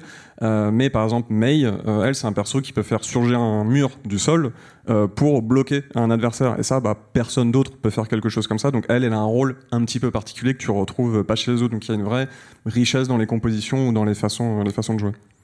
Il y a un autre enjeu en fait, au-delà de toutes les capacités des personnages, c'est vraiment la mobilité. Euh, on l'a dit, les différents modes de jeu, c'est des, c'est des modes de jeu qui sont euh, calés sur le level design, c'est créer Mhm. du mouvement ou euh, défendre une zone. Et là aussi, ils ont fait en fait un énorme travail pour encourager la mobilité, Mhm. les déplacements et de créer des enjeux et des dynamiques autour de ça. Et là, on commence à rentrer un peu dans l'analyse parce que quand je vous disais DPS, tank, soigneur, ça c'est vraiment dans le jeu. Les classes de héros existent comme ça. Maintenant, d'ailleurs, c'est obligatoire euh, voilà, il faut deux healers, deux tanks, deux DPS, mais cette notion de mobilité concerne potentiellement euh, n'importe quelle classe, et ça, c'est pas le jeu qui te le dit, c'est évident. hein. Mais euh, donc, comme tu le disais, le level design, il peut avoir des niveaux de verticalité. Il y a toujours euh, un moment où tu peux monter, et il y a euh, deux catégories de héros ceux qui peuvent monter directement grâce à une capacité, et ceux qui vont devoir prendre les escaliers. Et les escaliers, en général, c'est long, ça peut passer par le spawn ennemi, c'est parfois juste inenvisageable. Et donc, cette notion de mobilité, euh, il y a des healers qui peuvent monter, il y a des tanks qui peuvent monter, il y a des DPS qui peuvent monter et pas d'autres. Et en fonction des maps, je prends un exemple concret, euh, il y a la carte, euh, je sais pas, Dorado ou Eichenwald par exemple. C'est normal au début de jouer par exemple Reinhardt sur le premier point parce que tu as des goulets d'étranglement, il va mettre son bouclier, les gens vont se cacher derrière. Mais le deuxième point, une fois que le premier est capturé, devient beaucoup plus vertical. Il y a une espèce de grand pont qui va surplomber le passage par lequel le chariot doit passer. Et il est normal en fait de retourner dans la base et de changer de héros, qui, un héros qui va pouvoir monter et créer un petit peu euh, de l'action. Encore une fois, il y a cette idée de switch de, de perso qui est vraiment important à la fois euh, par rapport aux compositions ennemies, c'est-à-dire les, les- les tactiques qu'on nous fait pour contrer euh, du dive, etc., mais aussi par rapport au timing dans la partie euh, Ouais. où on en est par rapport au LD. Quoi. Ouais, le dive peut être favorisé, c'est ça, par le niveau. Et il y a d'autres choses importantes, en plus de la verticalité. Donc j'ai mentionné tout à l'heure, il peut y avoir des, des maps où il y a des, des goulets d'étranglement, ou des maps, un truc vraiment tout bête, mais des coins, donc des virages à 90 degrés. C'est des endroits importants dans tout FPS, hein, mais dans Overwatch, euh, il y a cette notion de euh, je vois la team adverse, je fais un petit pas de côté, c'est bon, il y a un mur entre moi et les autres, je peux recevoir du soin, euh, je peux recharger mon bouclier si je suis un tank. Et en fait, tout ça, ce qu'on a dit, donc la verticalité, le goulet, les coins, les, les capacités des héros et leur capacité à monter ou pas, va créer des points stratégiques. En fait, sur les cartes, au bout d'un moment, quand tu joues, tu sais que la fight va se passer ici et pas là. Genre, si l'équipe adverse est en train de pousser le payload, tu vas les laisser pousser 10 ou 20 mètres parce que ce sera avantageux de prendre la fight à cet endroit-là, à ce coin-là. Et on arrive à un autre truc qui est hyper important dans le jeu. C'est pas juste un jeu où euh, quand tu vises, euh, t'es fort, tu vas gagner. Il y a un petit peu de ça évidemment, c'est toujours mieux. Mais euh, il y a cette notion vraiment de jouer en équipe. Et euh, je prenais l'exemple du coin. Il faut bien prendre en compte que parfois tu passes un virage, parce que moi je joue pas mal tank, typiquement quand t'es tank, il faut réaliser ce qui s'appelle le line of sight, donc c'est la ligne de mire en français. Si tu passes un virage à 90 degrés que tu vas tout droit, ta Anna qui est un sniper, j'en parlais tout à l'heure, ne peut plus te voir, ne peut plus te soigner. Et donc il faut commencer à avoir cette notion de jeu. Ok, je suis là au niveau de la map par rapport à mes alliés, par rapport aux adversaires. Il y a tout ça en fait à, à prendre en compte. Et c'est là en fait qu'on voit que le travail de level design il est super intéressant parce que c'est pas juste concevoir des niveaux, c'est penser ces choses-là. C'est vraiment réussir à créer des zones où on anticipe le fait que ça va devenir des ce qu'on ce qu'ils appellent des hotspots. On, met- on sait que ça va se passer à cet endroit-là et, euh, et du coup il faut créer des moments qui vont être à l'avantage bah, des deux équipes et qui peuvent donner en fait soit il va y avoir des maps euh, en gros dans le level design il va y avoir des approches très symétriques, des maps similaires euh, où Mhm. tout le monde a à peu près le même genre de, de chance ou des maps où il va y avoir un moment c'est l'avantage, des moments c'est le désavantage et après bah, il faut réussir à prendre en fait le, le, le bon Mhm. on va dire l'ascendant au bon moment quoi. et voir euh, quelle composition euh, jouent euh, tes ennemis. Tu dis ah bah ils ont choisi de jouer dive. Nous on n'a pas forcément une compo qui est très bonne pour ça. Euh, ou ils jouent, euh, on va dire ils, nous foncent dessus avec un Lucio, un Reinhardt avec son marteau. Ok, il faut qu'on calme un peu les choses, qu'on arrive à défendre tel healer. Il est normal aussi de switcher un soigneur qui n'est pas bon contre dive parce que bah, il se fait toujours sauter dessus. Il faut qu'il ait de la mobilité ou de la- des notions. Je crois, je sais pas si ça existe en termes officiels, mais la survivabilité, c'est un peu la capacité de rester en vie quand t'es tout seul, quoi, quand t'es livré à toi-même. Et puis on parle de, de jeu en équipe, donc il y a un autre aspect qui est important, c'est la communication. Et en fait, bah, il y a quand même un peu deux jeux différents en fonction de si on joue avec des gens qu'on connaît ou en tout cas qu'on peut communiquer vraiment verbalement et euh, quand on peut pas le faire, quoi. C'est ça, euh, parce qu'on avait déjà évoqué euh, dans l'épisode Apex Legends où on disait il a un peu alors révolutionné le mot est grand, mais il a apporté un système qui a été repris partout et c'est pas pour rien, c'est le système de ping par exemple où quelqu'un dans l'équipe peut dire euh, là il y a un ennemi, là il y a un truc et mettre une espèce de punaise que tout le monde peut voir en même temps. Ben ça il y avait pas au début et donc quand tu dis ah euh, il y a Genji là-bas, là-bas ça ne veut rien dire. Donc en fait si tu veux vraiment bien jouer et bien te coordonner, en plus de tout ce que je disais, euh, savoir où sont les alliés, savoir où sont les ennemis, euh, savoir où on est par rapport à la map, faut pouvoir le communiquer. Et en fait, c'est devenu un moment où il fallait nommer des coins de la carte. C'est la communauté qui a commencé à le faire. Et il y a vraiment deux jeux, ouais, comme tu le disais, où moi j'ai déjà tenté avec des potes de jouer à 6, 6 contre 6. Euh, bonjour Marc. et euh, ça n'a rien à voir. En fait, et quand tu regardes les pros jouer, c'est assez fou de voir en fait la méta, de voir des gens qui poussent le jeu hein, dans ces retranchements où tu les vois à un moment, ils se disent euh, tous les six avec un Lucio qui va donc euh, rendre toute l'équipe beaucoup plus rapide. Ils passent par des escaliers, ils font le tour de la map parce qu'ils ont, ils ont décidé de prendre la fight ici, c'était plus optimal. Toi, t'as jamais vu ça de ta vie et ils bougent comme une seule personne. Et euh, donc, ouais, le jeu en vocal à 6 avec la communication est très différent. Et il a été, on l'imagine quand même, euh, pensé pour ça, même s'il faut que ça fonctionne euh, sans que ça communique. Et euh, justement, peut-être qu'on peut passer là, on est vraiment rentré un peu dans le design parce que c'est quand même du haut niveau, tu vois, qui se passe. Là, tu nous parles quand même de, de, gens qui Comment le jeu doit être joué, entre oui, Voilà, comment il doit être joué. Mais encore une fois, tu le disais, Ben, tout à l'heure, c'est que on est chez Blizzard, donc il y a une envie de faire un jeu qui soit déjà hyper efficace, mais surtout qui soit approchable par un maximum de monde. Donc, qui ait une profondeur de jeu qui, qui puisse satisfaire les gens les gens comme toi, Maxime, mais aussi euh, des, des, euh, bah, des, gens qui sont un peu plus néophytes et rendent le, le, jeu abordable. Et ça aussi, en fait, ils ont fait plein de, de choix pour que ça puisse concrètement se passer en termes de design. Déjà, il y a des capacités plus simples, il y a des persos qui sont plus simples à manipuler quand mmh. même, qui demandent pas cette exigence euh, de viser. On en parlait tout à l'heure, Reinhardt, voilà, Brigitte, le machin, truc comme ça. Ou qui demandent d'autres capacités que la visée. Tu vois, je disais, si tu joues tant que Reinhardt, en fait, toi, tu n'as pas besoin de viser, mais euh, je disais, le, fait de conscientiser où sont tes soigneurs par rapport à toi, bah, c'est là en fait que tu vas faire la oui, différence. Parce que si tu pars tout seul devant, en fait, à un moment, tu te retournes, t'as plus personne derrière. Ah, bah, ah, c'est dommage. C'est connu, il y avait une petite, bah, pour l'anecdote, une petite euh, blague, enfin un truc un peu commun où euh, Reinhardt, il avait une capacité où il charge vraiment dans le tas, et il y avait des gens qui ne faisaient que ça, et c'est catastrophique. et il y avait, tu vois, le, le, recurring joke, c'était enlève la touche, le shift de ton clavier, parce que c'était la touche shift, c'était le truc connu. Quoi. Ouais, mais c'est rigolo à faire quand même. C'est rigolo à faire. Ouais, c'est rigolo pour une personne sur six.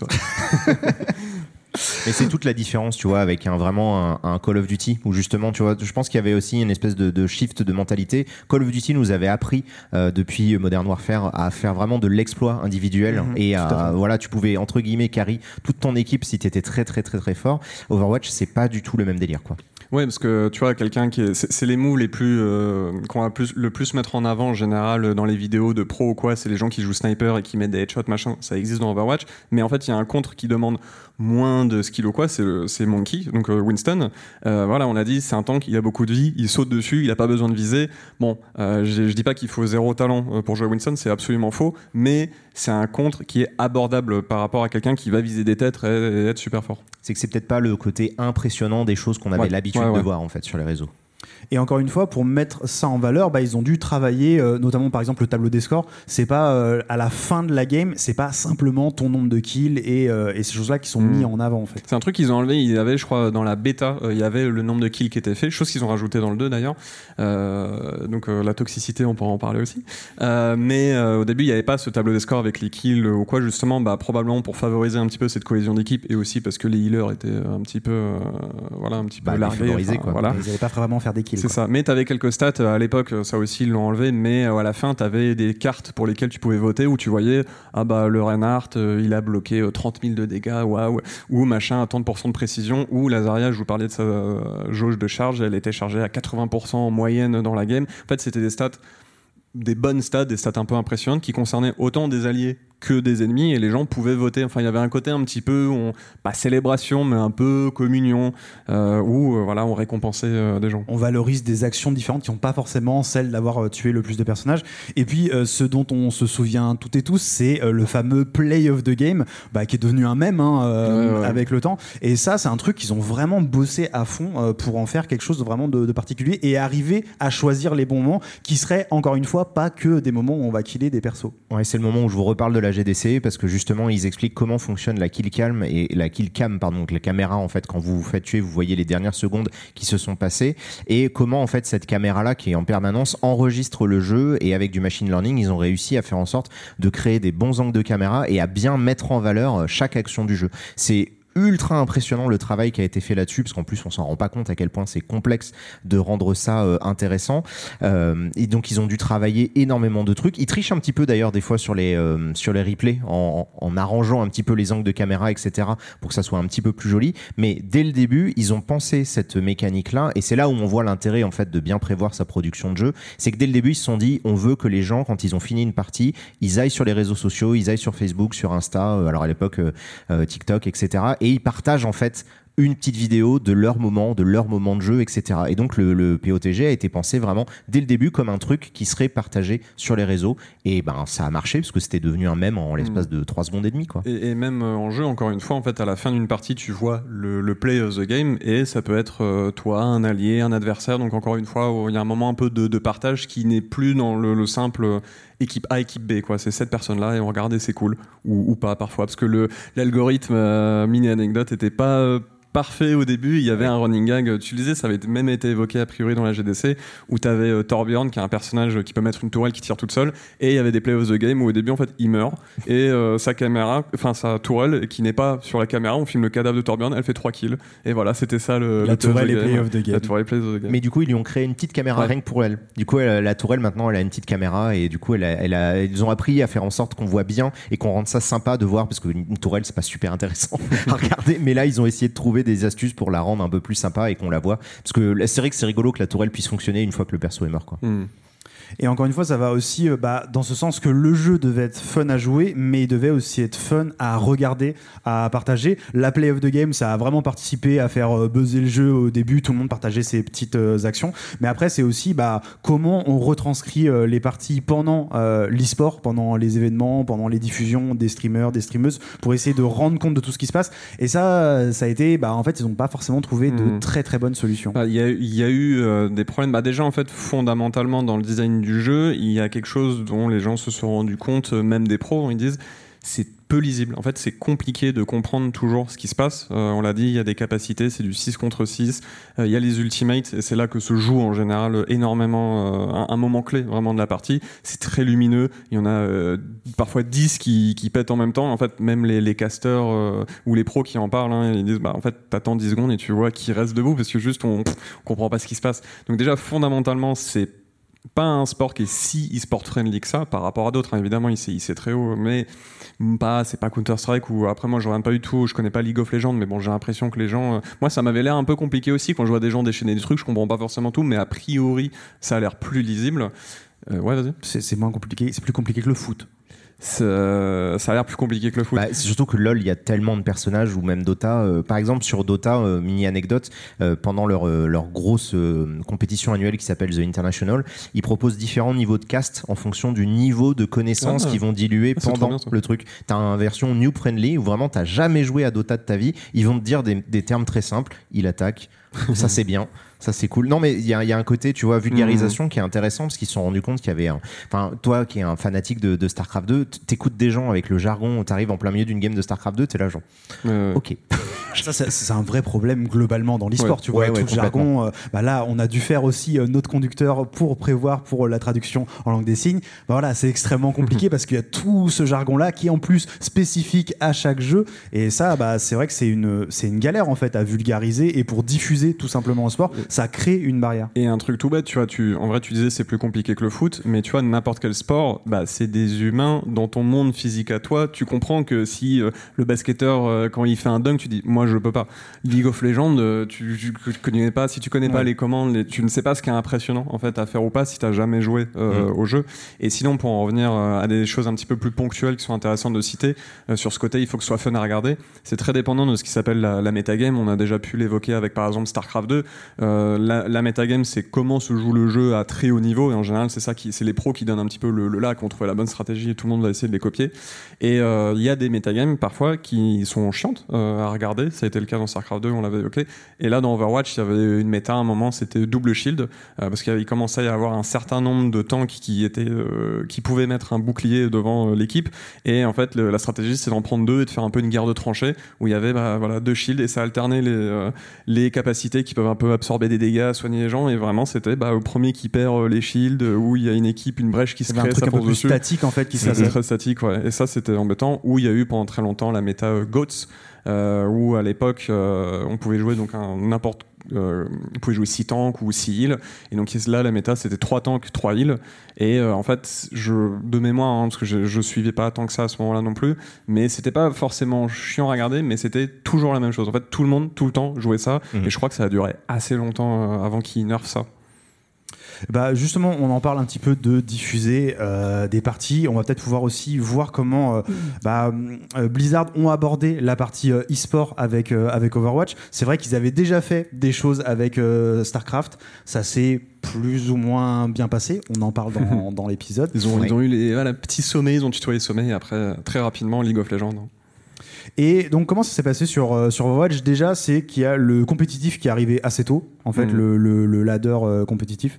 Ouais, ça arrive. Il n'était pas là dès le début. En fait, il y a quelque chose où, euh, bon, c'est tout à leur, honneur- honneur, hein, mais de toute façon, ils ont observé un petit peu comment le jeu se jouait pour adapter leurs règles. Mais tu vois que déjà, dès le début, le jeu n'était pas non plus euh, complètement adapté au compétitif. C'est-à-dire que là, je vous ai dit tout à l'heure, on pouvait jouer 6 tanks à un moment. Au début, c'était même euh, en, mode hors compétitif, les parties rapides, le quick play. Tu pouvais jouer 6 fois le même personnage. hein. tu pouvais jouer 6 Zarya. Euh, et ils se sont dit, bon, ça, on va pas le faire, mais on peut jouer jusqu'à deux fois le même héros. Il y avait une méta, c'était deux Zarya, deux Winston, deux Lucio. Et, euh, et en fait, tout ça, ça a évolué vraiment. C'est plus possible aujourd'hui. Ils ont imposé le deux tanks de heal. Donc on voit que, comme dit, il y a une part où on peut se dire, bon, le jeu était pas, entre guillemets, euh, parfait euh, au départ. Il a été beaucoup modifié. Mais bon, ils ont aussi regardé comment ça jouait et, et ils se sont adaptés. Mais bon, il y a eu des efforts à faire. quoi. C'est bon, ce qui est normal, puisque de toute façon, encore une fois, on l'avait dit, il y avait. Il y avait TF2 en hero shooter, mais là c'était vraiment les premiers à vraiment investir ce terrain. C'est logique que à la sortie Mhm. du jeu, c'était pas encore euh, tout calé et qu'il s'adapte sur la durée. De toute façon, ça c'est réel pour tous les pour tous les jeux, euh, bah, jeux services, e-sport, etc. qui se font sur la durée. Et là, en fait, il y a deux volets, c'est-à-dire qu'il y a le côté ben, pur, euh, on va dire premier degré, il faut que le jeu il soit cool à regarder, il faut qu'il soit équilibré, il faut qu'il y ait une dimension compétitive. Et en, en, en coulisses, en fait, ils étaient en train de préparer un plan de domination de la Terre euh, absolument euh, dingue en termes d'ambition, puisqu'ils ont notamment recruté un des grands noms de la NFL, ils ont recruté des gens de la NBA, etc.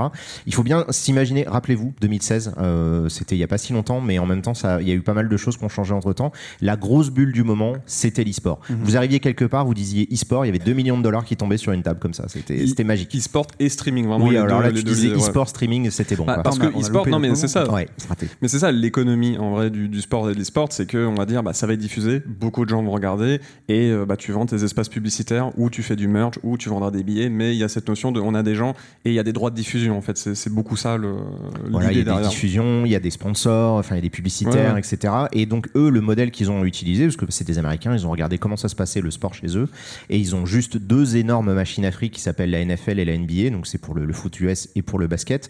Et en fait, ils ont voulu reprendre la même idée, ils ont voulu vraiment créer une espèce de de tissu global, vraiment de d'e-sport où les gens ils auraient les équipes de leur ville, de leur région, de leur état, euh, du coup aux États-Unis, etc., de leur pays. Ils ont fait une Coupe du Monde d'Overwatch, alors que c'est un jeu en ligne. Donc euh, bon, en termes de logique, il y avait quelque chose qui eux leur paraissait naturel, mais qui a posteriori on peut se dire que c'était peut-être pas forcément la meilleure idée. Et surtout, ben, quand ils ont annoncé euh, l'Overwatch League, donc c'était en novembre 2016, pour sécuriser un slot dans l'Overwatch League et être une franchise, parce que ça s'appelle comme ça, officielle, ça coûtait quand même 20 millions de dollars. Donc c'était pas euh, toi, euh, vous jouez, euh, voilà, vous le public, vous étiez très fort à Overwatch avec vos cinq copains ou copines. Non, vous pouviez pas faire partie de l'Overwatch League. Ouais, ils ont voulu euh, tout lockdown comme ça avec Ouais. vraiment euh, un, un coût à l'entrée qui était assez énormissime.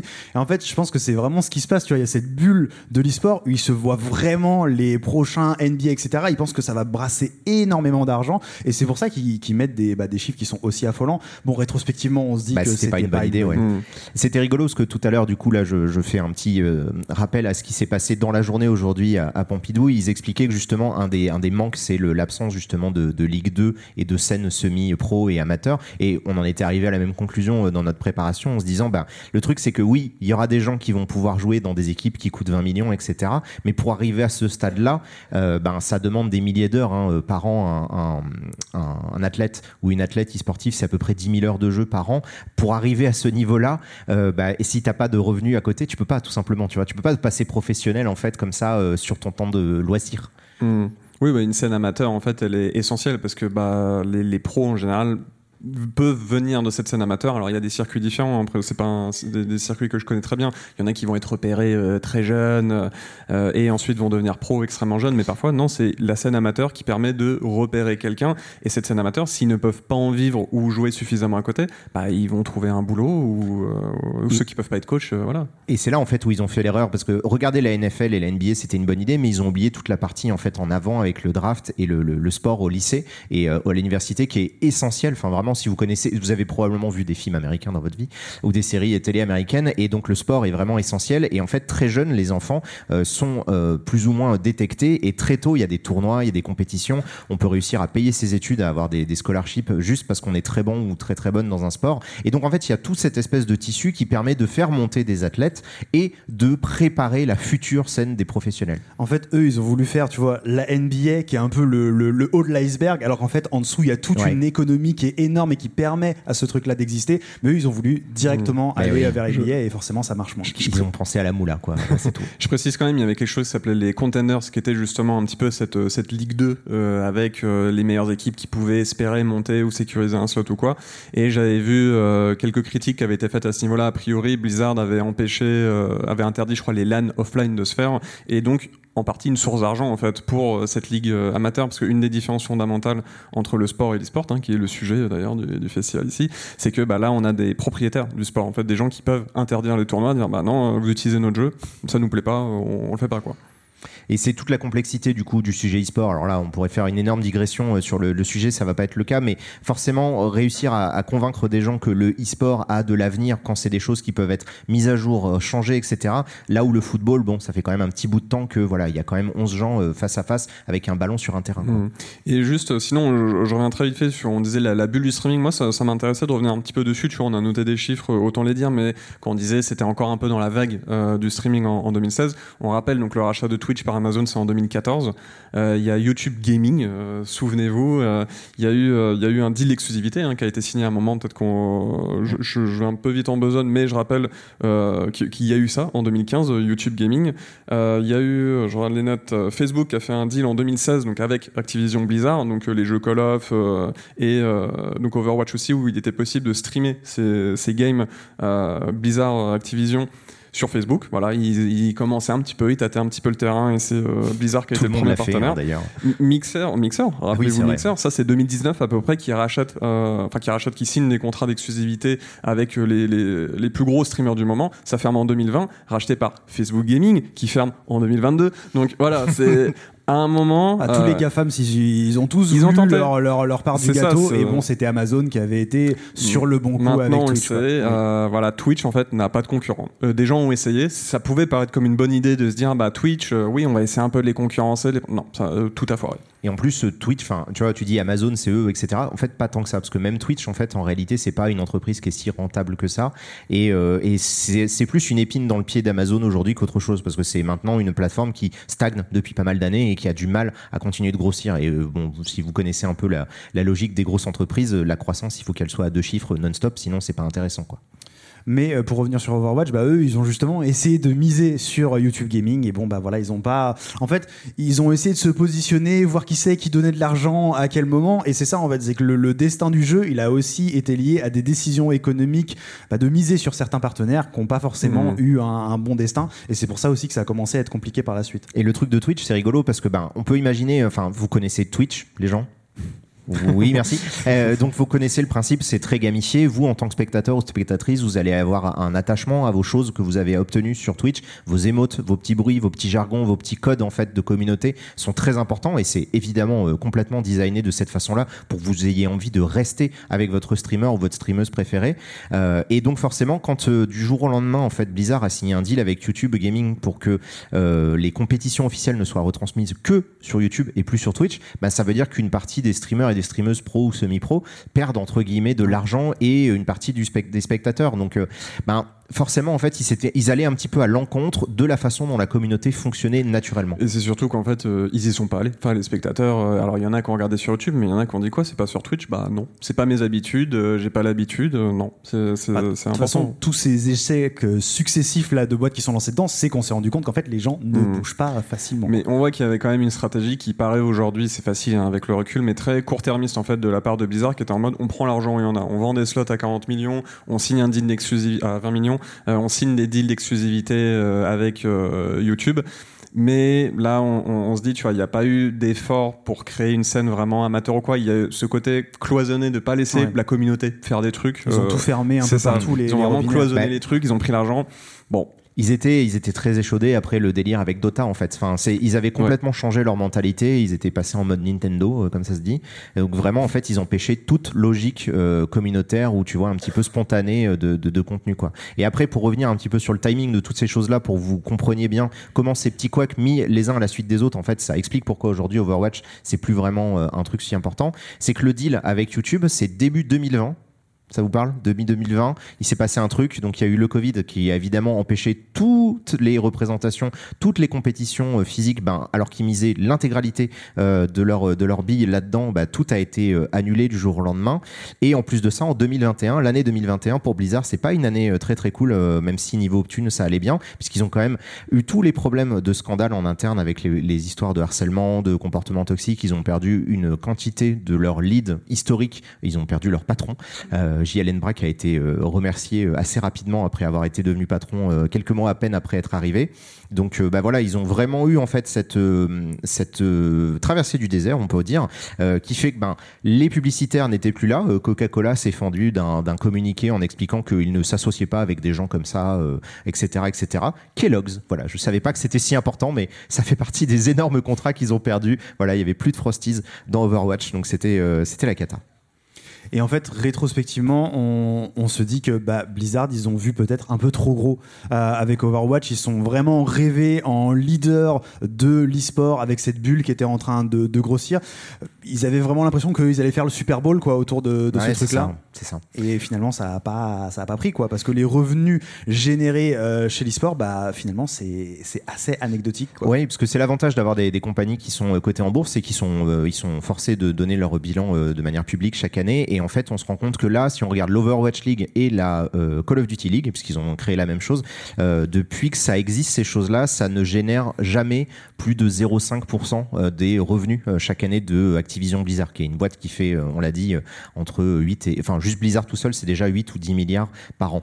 Donc c'est vraiment en fait une quantité négligeable et ils ont investi tellement d'argent là-dedans que bah, en fait, rapidement, ils se sont rendus compte que ça ne donnerait rien en échange alors que je sais pas versus euh, des produits dérivés, euh, des chansons, des choses comme ça. Enfin, tu vois, il y a moyen en fait de créer beaucoup d'argent avec cet univers euh, qui est Overwatch, plus que de l'e-sport en fait, des choses qu'on fait déjà dans le jeu vidéo, tu vois. Ben, on, peut prendre l'exemple du nouveau Blizzard qui s'appelle Riot, et qui est une boîte qui a très rapidement en fait compris comment miser sur leur délire. Alors ils ont leurs problèmes aussi, hein. il y a eu tout un tas de soucis aussi en interne, etc. Et je dis pas que c'est une boîte incroyable, mais par contre sur la gestion de leur, de leur licence et sur la commercialisation de ces choses-là, ils ont fait très tôt beaucoup de choses. Ils ont créé un groupe, en fait. Euh, alors, je sais pas comment ça se prononce, parce que je suis vraiment pas du tout euh, à, la page, mais euh, Kida ou un truc comme ça. K slash dash, j'en ai aucune foutre idée et c'est pas vous qui allez m'aider. Mais bref, ils ont inventé un groupe avec des, des personnages féminins de League of Legends. Ils ont fait la série Arcane que vous avez peut-être pas regardé. Si vous l'avez pas regardé, c'est top. Ils font plein de jeux spin-off, etc. Donc en gros, ils entretiennent leur licence et ça leur permet de gagner du blé au-delà du simple, des simples retransmissions de leur événement sportif. Puis on peut commencer à l'évoquer maintenant, mais il y avait eu l'annonce d'Overwatch 2 aussi, parce que là en termes de temporalité, c'est 2019 ça met un peu le jeu en pause, même carrément le jeu en pause, puisque euh, d'ici la sortie du jeu, je crois qu'il y a un seul personnage qui sort, qui est Echo. Je suis pas sûr qu'il y ait d'autres cartes qui soient sorties, euh, parce que l'équipe bosse sur Overwatch 2, qui doit contenir donc un mode PVE, euh, donc solo, hein, en gros, ou peut-être coop, mais en tout cas pas. souvenez-vous. Souvenez-vous. Et énorme fiasco, puisque ça a été annoncé un petit peu après la sortie du 2. Ils ont, ils ont sorti le 2, ils ont dit, ok, là il y a que le multi, mais le PVE arrive, vous inquiétez pas. Et le PVE, maintenant on sait qu'il viendra pas. Ouais, il est sorti, donc Overwatch 2 c'est sorti en octobre 2022 et c'est en mai de cette année, donc en 2023, qu'ils ont dit qu'en fait finalement, nope, pas, de, pas de PVE. Donc vraiment, là, en plus, je trouve que ça pose, au-delà de la question d'Overwatch, ça pose une question qui est super intéressante sur la pérennité et le suivi des jeux-services, puisque ben, ça fait maintenant une dizaine d'années qu'il y a des jeux-services qui sont parfois en activité. Euh, je pense à Warframe et Pass of Exile, qui sont les, les deux plus vieux quasiment, euh, avec Counter-Strike, qui sont encore en activité. Et comment on passe à des nouvelles versions? Comment on continue de ne pas perdre les gens? Et surtout, comment on ne leur fait pas perdre tout l'argent qu'ils ont investi? Parce que tu retrouves toutes tes skins, tous ces mmh. trucs que tu avais achetés, euh, toutes tes loot box que tu avais acheté dans Overwatch, tu pouvais les retrouver retrouver dans le 2 quand même. Mais là, ben, ils ont lancé la production du 2 et ils se sont imaginés que pendant 3 ans, les gens, ils allaient rien faire d'autre. Alors que bon, à partir de 2017, il y a eu une autre petite tendance qui s'appelait le Battle Royale, euh, qui a quand même occupé pas mal de temps euh, la population mondiale. Quoi. Bah, notamment avec un certain Fortnite qui est arrivé. Et en Ouais, fait, ouais. bah, ça a drivé l'attention. Et en fait, c'est ça l'enjeu pour euh, bah, tous ces jeux qui veulent s'installer sur la durée, qui veulent faire du compétitif, mais même pas forcément pas que, quoi. Mais c'est d'arriver à coexister. Et vraiment. a presque bah, dit. J'ai dit quoi T'as failli dire, mais pas que. J'ai failli dire, ah, pardon. et je, je n'aurais pas osé. Mais en fait, voilà, c'est ça. Tu vois, on parlait de la tendance des hero shooters qui arrivent en 2016-2017. Après, la nouvelle tendance, c'était tout le monde ont fait des battle royale. Il y a Et- eu hero shooter, battle royale. Voilà, Apex Legends. Et, et aussi juste Valorant, tu vois, qui arrive, je crois, en 2021. Donc là, c'est Counter-Strike Hero Shooter. En gros, il y a eu un, un petit mouvement. Certains joueurs, certains streamers d'Overwatch sont passés sur Il y a des Valorant. migrations en Ouais. fait euh, à la fois de, de joueurs et de joueuses pro, mais aussi de l'audience tout simplement qui de toute façon ne peut pas cumuler euh, du temps de jeu sur, euh, ne peut pas s'impliquer en fait sur la durée sur tous les jeux qui tentent de coexister. Et en fait c'est pour ça c'est que quand on regarde un petit peu le destin d'Overwatch qui, euh, bah, a un peu euh, dégringolé, non seulement il y a les décisions de Blizzard sur qui ils ont misé, voilà sur le côté e-sport etc. Comment ils ont fait vivre le jeu avec la décision du Overwatch 2 qui a pas pris. Et puis après, tout ce qui se passe en fait à côté. Et c'est super difficile. En fait, des jeux qui arrivent à obtenir leur place et rester depuis si longtemps, comme, je sais pas, League of Legends, Counter-Strike, en fait, c'est des grands champions et c'est très difficile de venir leur, leur prendre leur place, quoi. C'est des exceptions. Et là en plus c'est rigolo parce que bah, le timing est plutôt bien choisi puisque Counter-Strike 2 c'est sorti mercredi donc c'était il y a il y a quelques jours à peine. Et bon la transition elle se passe globalement bien. Il y a des gens qui râlent parce qu'il y a des soucis d'optimisation etc c'est logique entre guillemets. Mais voilà il y a une transition un peu euh, seamless comme on dit qui se fait euh, c'est relativement fluide et euh, relativement transparent pour les gens. Du jour au lendemain ton jeu il s'appelle plus Counter-Strike il s'appelle Counter-Strike 2 mais voilà c'est les mêmes maps. Tu, re- tu peux rejouer sur Dust tu peux rejouer sur tout ce que tu connais. Euh, et il y a pas de souci quoi. Là, on a vu vraiment le, le côté e-sport, mais ce qui est intéressant aussi, dès qu'on on replonge sur Overwatch, on se rend compte que c'est un jeu qui a cristallisé aussi euh, pas mal de- d'enjeux et de débats politiques et économiques euh, de son époque. On a parlé un petit peu déjà des questions de diversité euh, au, sein du jeu. C'est vrai qu'il faut rappeler que Overwatch, c'est assez peu de temps après le Gamergate. hein. Le Gamergate, c'est fin 2013-2014. c'est ça Donc ça, ça a quand même beaucoup orienté la conception du jeu sur la diversité du cast. En fait, ils savaient que maintenant, les journalistes, la presse allaient poser ce genre de questions et il fallait quand même montrer, montrer patte blanche et aller dans une direction différente. Ça, on l'a un petit peu, on l'a un petit peu abordé tout à l'heure. Il y a aussi tout le sujet de la toxicité en ligne. Ça, vraiment, Overwatch, il a été au cœur de tous les tumultes. Pourquoi? Parce que c'était un jeu qui était extrêmement populaire en fait et qui a réussi justement leur, tu vois, leur pari qui était de faire un jeu efficace et abordable, de faire venir des gens qui n'étaient pas forcément du FPS dans ce FPS. Bah, ça a ouvert les, les portes à beaucoup plus de monde, mais ça a aussi euh, bah, un petit peu euh, augmenté le côté toxicité et ils ont dû vraiment taffer là-dessus. Moi, j'ai découvert ce qu'était la toxicité avec des jeux d'équipe parce que je jouais beaucoup compétitivement avant à StarCraft 2, donc qui est un jeu euh, solo, hein, un contre un. Et puis, donc, bah, j'ai joué à Overwatch parce que j'avais beaucoup joué à TF2 aussi, mais pas euh, si sérieusement que ça. C'est moins sérieux parce qu'il n'y avait pas de compétitif qui était vraiment inclus euh, dans, dans le jeu. Et là, avec Overwatch, on est avec des gens euh, qui ont envie de gagner. euh, on a aussi nous envie de gagner, mais on se rend compte que quand ça se passe mal, c'est la faute de personne et ça s'insulte très rapidement. Et c'est un vrai sujet. En vrai, euh, ce côté, bah ouais, toxicité en ligne, comme tu, me comme tu le dis. euh, je pense que League of Legends c'était déjà connu. J'avais déjà entendu parler un peu de ce côté. Il paraît. Pan- il paraît, voilà, on dira Ah, rien. Counter aussi, de- hein. Oui, Moi, j'ai appris tout un tas d'insultes en russe et en polonais euh, dire, hein. grâce à Counter. hein. Les, les Russes sont assez connus Mm, sur, mm. sur, sur, ce, sur, ce niveau-là. Mais euh, bah, c'est quelque chose. Un problème, un challenge, on va dire, euh, ils ont essayé d'apporter quelques solutions. C'est quelque chose auquel ils ont réfléchi.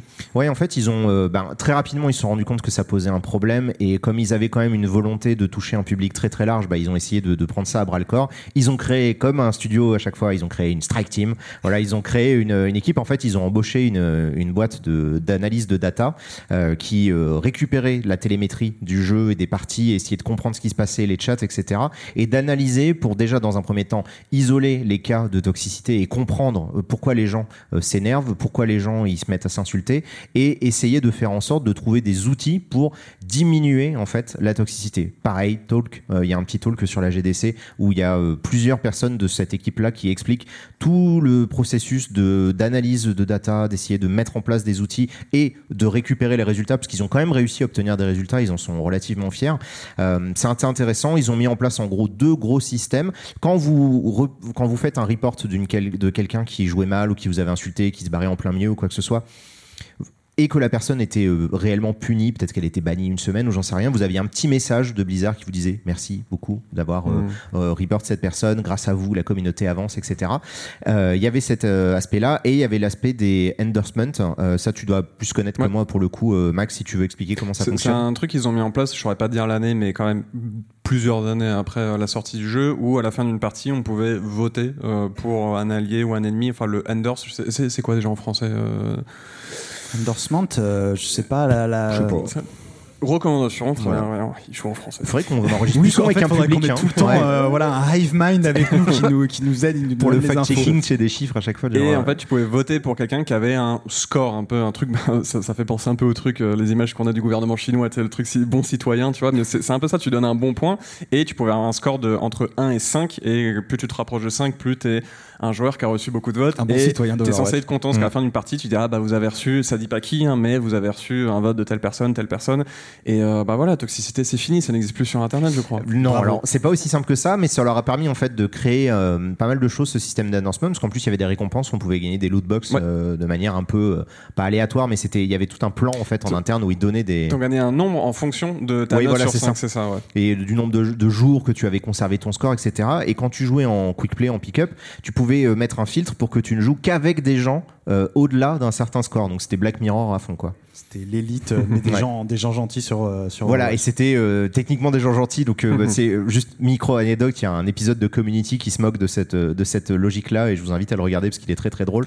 euh, de comment les gens, tu vois, qui sont à 5 et c'est un stress de Mm. ouf de rester à de ce garder score-là. leur bonne quoi. note. Bah ouais, c'est trop dur. Les Mais- chauffeurs Uber. Mais sinon, tu as juste un système où tu peux aussi euh, éviter d'être dans la même équipe qu'une personne, euh, mais tu peux pas en mettre, euh, parce qu'il y a quand même la, la réalité du matchmaking, où si tu te finis par avoir un carnet où tu évites 2000 personnes et tout le monde fait ça, c'est- tu vas attendre euh, 30 minutes, Euh, mais tu peux éviter jusqu'à 3 personnes. Donc si un mec, euh, typiquement, a été un- vraiment un connard dans le chat ou quoi, tu, tu peux dire je ne veux plus jouer avec cette personne.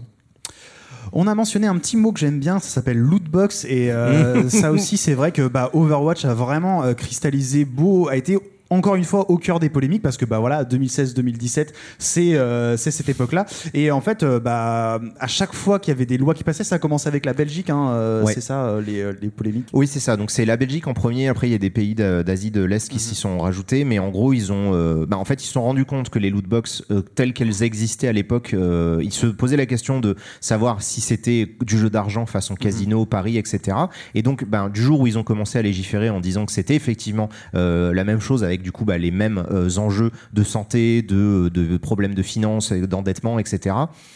Ils ont interdit. Donc la Belgique, euh, c'est assez rigolo. Euh, micro anecdote, je donne des cours là-bas d'histoire et euh, la première année, je voulais leur, euh, je voulais être genre, euh, je suis un jeune et tout, euh, je suis trop dans la, dans la, dans le move et je leur parlais de Genshin Impact et ils m'ont regardé tous avec des grands yeux, genre c'est quoi? Parce que effectivement, comme c'est un jeu qui fonctionne que, c'est un gacha, donc c'est un jeu qui ne fonctionne que sur des tirages aléatoires de personnages. Bah le jeu en fait n'était pas sorti en Belgique. Donc euh, voilà, ils ont, ils ont une version spéciale du jeu là-bas et ça et les deux jeux qui ont été ciblés par le gouvernement belge à l'époque, c'était Star Wars Battlefront 2, donc chez EA Mhm. et Overwatch. Qui était au cœur de tout ça et Bah du oui. coup bah, qui a vraiment euh, cristallisé euh, toutes ces toutes ces polémiques. L'autre point qu'on peut aborder aussi c'est peut-être bah voilà euh, le suivi, euh, le, le maintien des, des, des jeux services avec le temps et toute la monétisation en fait toutes les polémiques Mhm. autour de la monétisation. Voilà Overwatch a été là-dessus et ça aussi c'est c'est vraiment quelque chose qu'on a vu à partir de la moitié des années 2010 toutes les toutes les polémiques qu'on a eu là-dessus et Overwatch ont essayé de faire les choses à chaque fois pour pour s'adapter de mieux en mieux pour trouver les, les bonnes solutions. Ils avaient fait quoi en fait sur les loot box C'était euh, de, de faire apparaître le, le taux Les de taux chance. Alors, mais ça, c'était obligatoire parce que là, c'était le gouvernement chinois, je crois, qui euh, forçait euh, l'affichage des taux de drop de légendaires, euh, voilà, de, de rareté en fonction des objets. Et bah, quand tu l'affiches dans un autre pays, en fait, comme ça fonctionne partout pareil, bah, tout le monde le sait.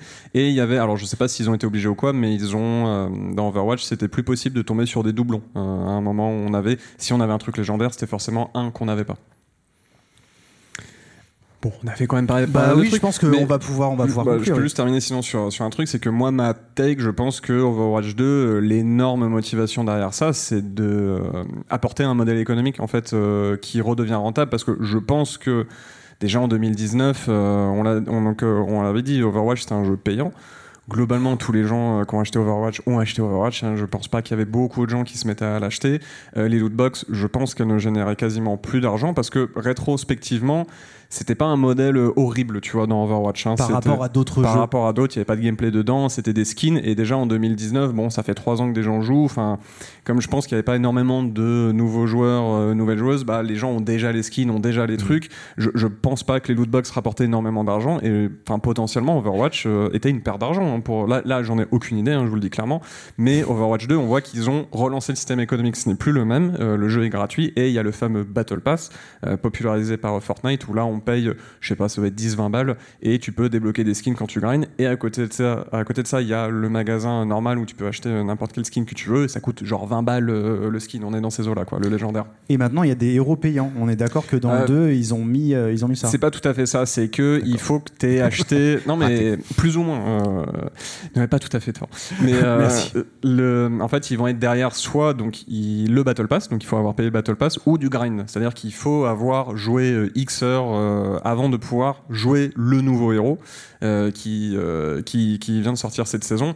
Et ça, c'est quand même une, une, bonne épine dans le pied, je trouve, quand même, du design du jeu, parce qu'on l'a dit, ça repose sur du pierre-feuille-ciseau, ça repose sur le fait de pouvoir switcher pendant une game.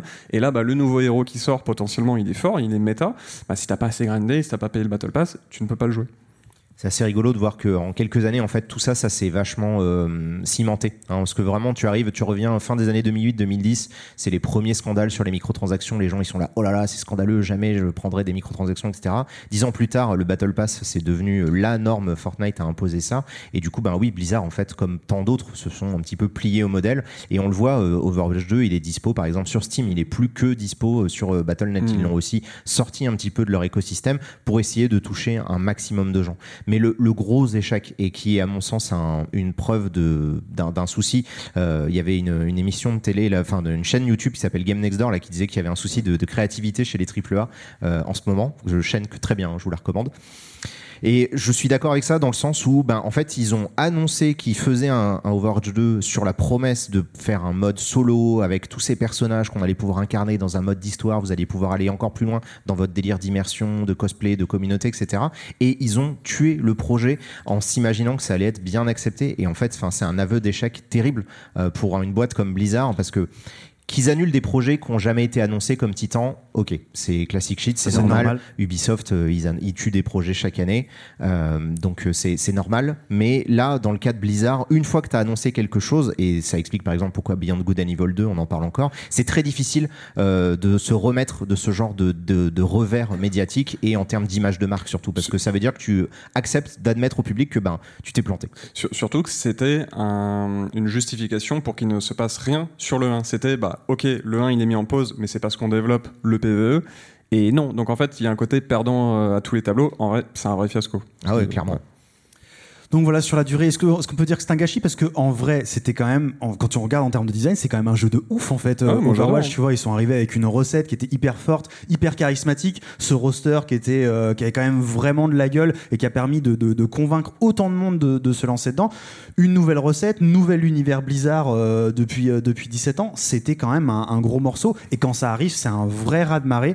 Et finalement, c'est un enchaînement de décisions et de mauvaises décisions et de circonstances qui va faire qu'aujourd'hui c'est un petit peu plus compliqué. Et finalement, ça se place aussi un peu dans euh, bah, la tendance générale chez Blizzard que c'est pas. Mm. Ils, ont du mal quand même globalement. Il y a eu Diablo 4. C'était bien Diablo 4 Non. J'ai pas envie d'en parler. Tu n'en parles pas? Très bien. Mais même globalement, c'est-à-dire qu'ils sont, ils sont quand même dans une situation compliquée, euh, Blizzard aujourd'hui. Euh, il y a le rachat d'Activision slash Blizzard par Microsoft qui est bientôt fait. Ça y est, là, c'est plié. D'ici quelques semaines, ça va être validé.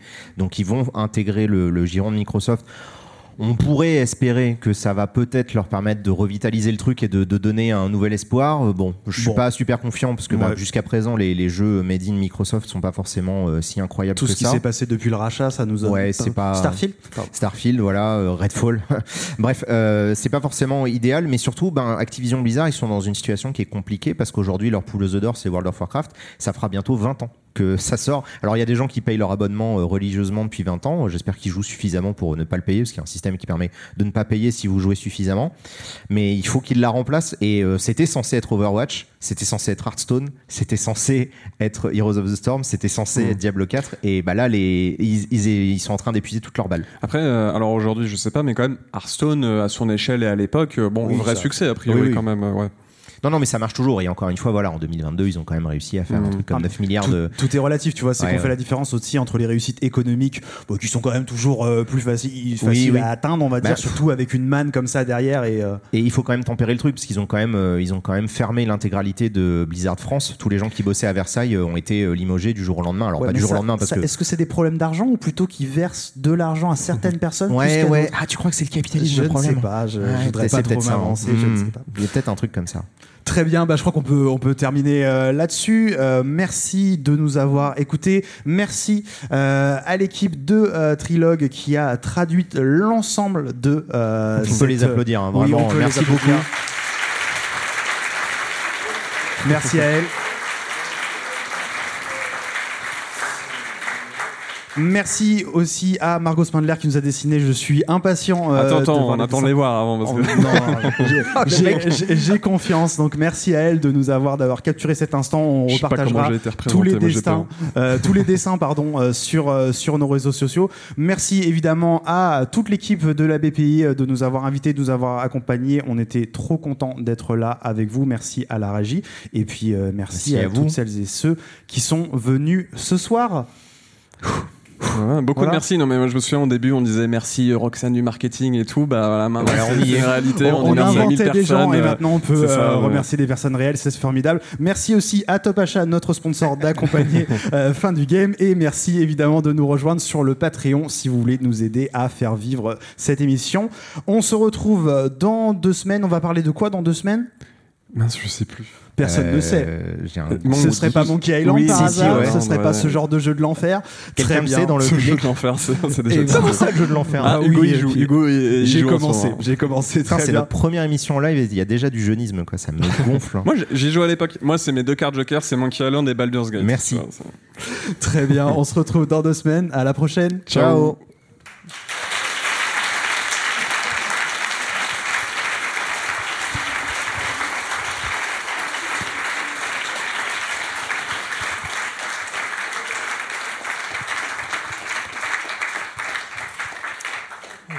Alors, on va passer à une petite séance de questions-réponses parce qu'on a encore euh, du temps. Alors, ça peut concerner Overwatch, ça peut concerner fin du game, ça peut concerner la vie.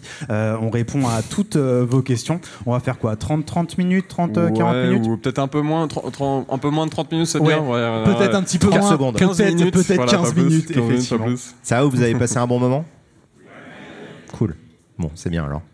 Vous aussi On avait un peu peur au début euh, parce que, bah, en fait, il y a les réalités. Nous, quand on enregistre un épisode, parfois, bon, on se prend un peu les pieds dans le tapis. On se dit, parfois, il y a des blancs. Il y a, mince, je sais plus ce que je voulais dire, je sais plus où j'allais. Donc ça, euh, voilà, vous. Il y a un livreur qui sonne à la porte. Oui, c'est déjà arrivé. Ça, normalement, on savait qu'il n'y avait pas trop de risques euh, Oui, là-dessus, ça euh, va. mais effectivement. Mais ouais. voilà, au montage, on enlève tout ça. Et euh, je crois qu'au début, bon, on l'a pas fait, mais on s'était dit, on va peut-être prévenir les gens. Peut-être qu'il y a un souci. Voilà, moi, j'avais quand même le nez dans le conducteur. Vous, vous aviez la tablette parce que voilà, on n'a pas tout appris par cœur, évidemment.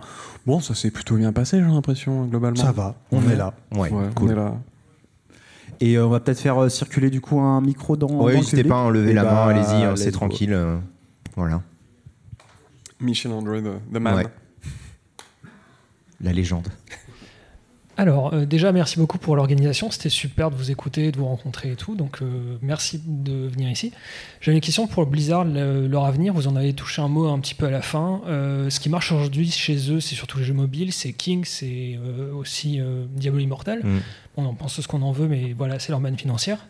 Est-ce que le rachat par Microsoft, c'est aussi une façon de mettre la main sur des jeux qu'ils peuvent mettre en cloud et sur mobile et donc attaquer un marché sur lequel ils n'ont pas la main? Ou est-ce que vous pensez qu'ils tentaient vraiment d'avoir des AAA comme Overwatch? Moi, je pense qu'ils voulaient déjà plutôt des AAA comme Call of Duty, en fait. Euh, Ouais. Enfin, je sais pas ce que t'en penses, mais. Euh, en fait, le problème, c'est qu'Activision et Blizzard, ça a toujours été deux entités qui n'ont jamais travaillé main dans la main et qui n'ont jamais réussi à aller dans le même objectif. Parce que c'est vraiment des boîtes avec des cultures qui étaient tellement différentes à l'époque. Enfin, je pense que hum, quand on fait le constat de voir que Blizzard aujourd'hui n'a rien à voir avec le Blizzard euh, qu'on a pu connaître dans les années 90 et 2000, forcément, c'est pas tout à fait les mêmes choses. Et oui, aujourd'hui, bah, les décisions, elles viennent d'en haut. Et euh, t'as as raison d'expliquer qu'il y a le. C'est vrai qu'on parle pas forcément beaucoup des, jeux mobiles. Ils vont en lancer un nouveau là. J'ai été assailli de mails et de pubs. Euh, ils vont lancer un nouveau jeu Warcraft qui ressemble, j'imagine, à Clash of Clans ou une connerie comme ça. Et, euh, et j'imagine qu'ils veulent gagner du blé avec ça. Je pense quand même qu'ils avaient envie euh, de faire du euh, triple A dans, la mesure où en fait c'est leur ADN. Et, Blizzard, ça reste quand même beaucoup des gens qui, enfin, il faut vous imaginer. Donc il y a déjà tous les gens des années 80-90 qui ont pris leur retraite. Chris Metzen il est parti, Morem il est parti, les autres se sont fait virer parce que c'était des connards. Mais les gens qui sont rentrés dans Blizzard, qui ont sacrifié des années de leur vie à bosser comme des, comme enfin, dans du crunch, etc., ils ont envie de sortir des gros jeux et ils n'ont pas forcément envie de sortir un jeu mobile. Tu vois, il y a aussi une espèce de fierté de se dire, ben j'ai envie de bosser sur un jeu Blizzard.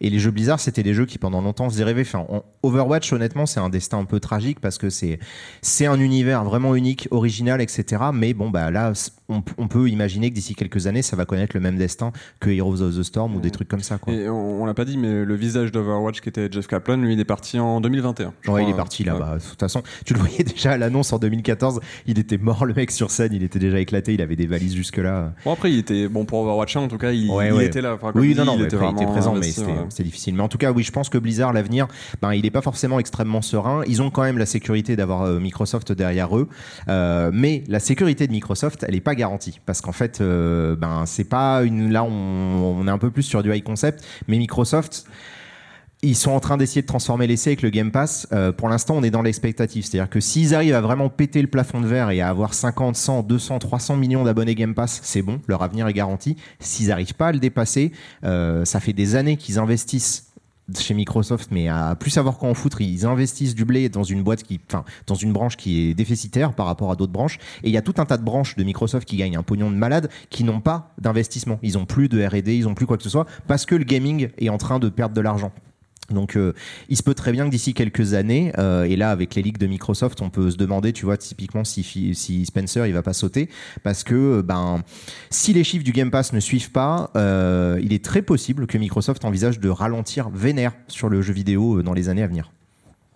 En tout cas, voilà, si la question était est-ce que Blizzard, on imagine plutôt un avenir de jeu premium AAA ou jeu mobile multi-micro-transactions? En vrai, je sais pas, parce que Non. déjà, rien que le, le constat, euh, c'est les jeux mobiles qui rapportent le plus. Peut-être que tu le sais et que ça a été dit, moi, moi j'avoue, je, je sais pas. Bah, euh, Diablo 4, il se vend super bien, etc. Mais euh, ben, il faudra qu'on voit, tu vois, dans les mois et les années à venir, si le Battle Pass, si euh, les extensions qui vont vouloir sortir, etc., arrivent à ramener les gens sur Diablo 4. Euh, spoiler, moi, j'y crois pas une seconde. Mais, mais on verra, quoi. En gros, moi, je suis pas du tout serein pour leur avenir, quoi. Enfin, d'un point de vue créatif, c'est toujours le problème en fait. C'est toujours ces deux. Financièrement, ça va bien se passer, vous inquiétez pas. Sur le côté créatif, c'est un peu plus compliqué. Qu'il y a d'autres questions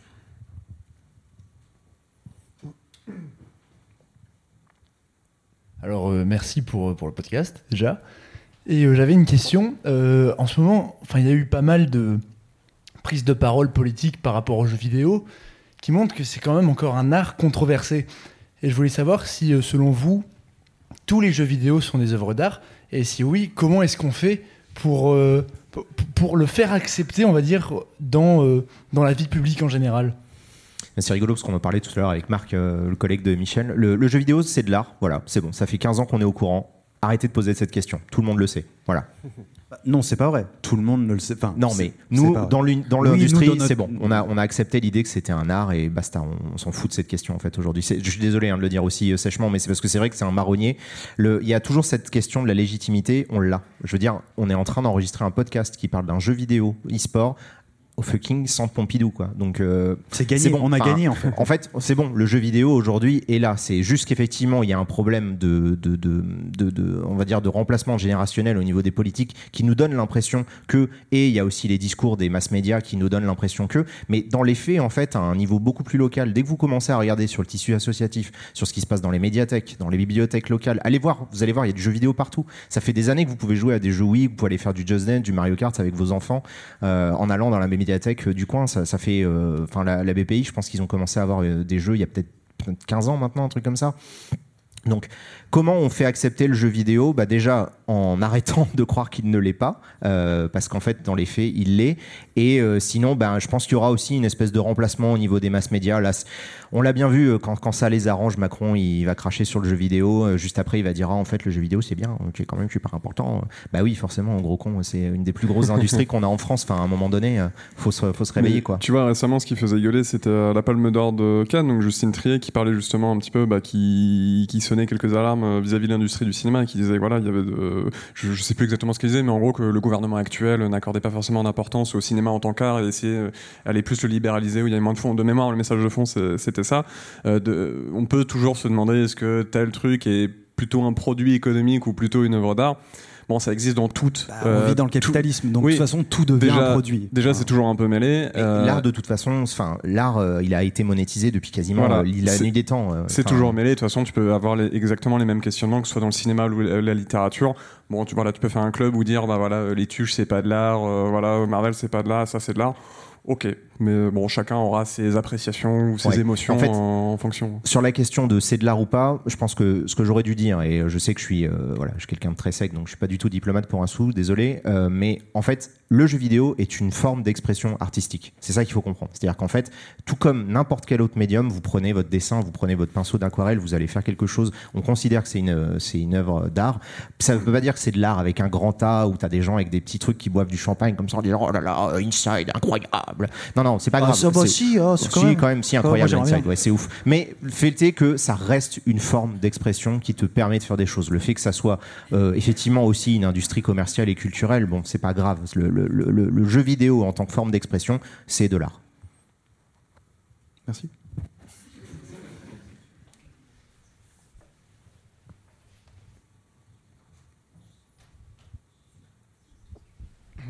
Euh, bonjour. Euh, tout d'abord, merci beaucoup de, bah, pour, le podpa- pour le podcast, pour euh, d'être venu, enfin, et pour tout en fait. Et euh, donc, euh, ma question, c'est euh, bah, dernièrement, enfin,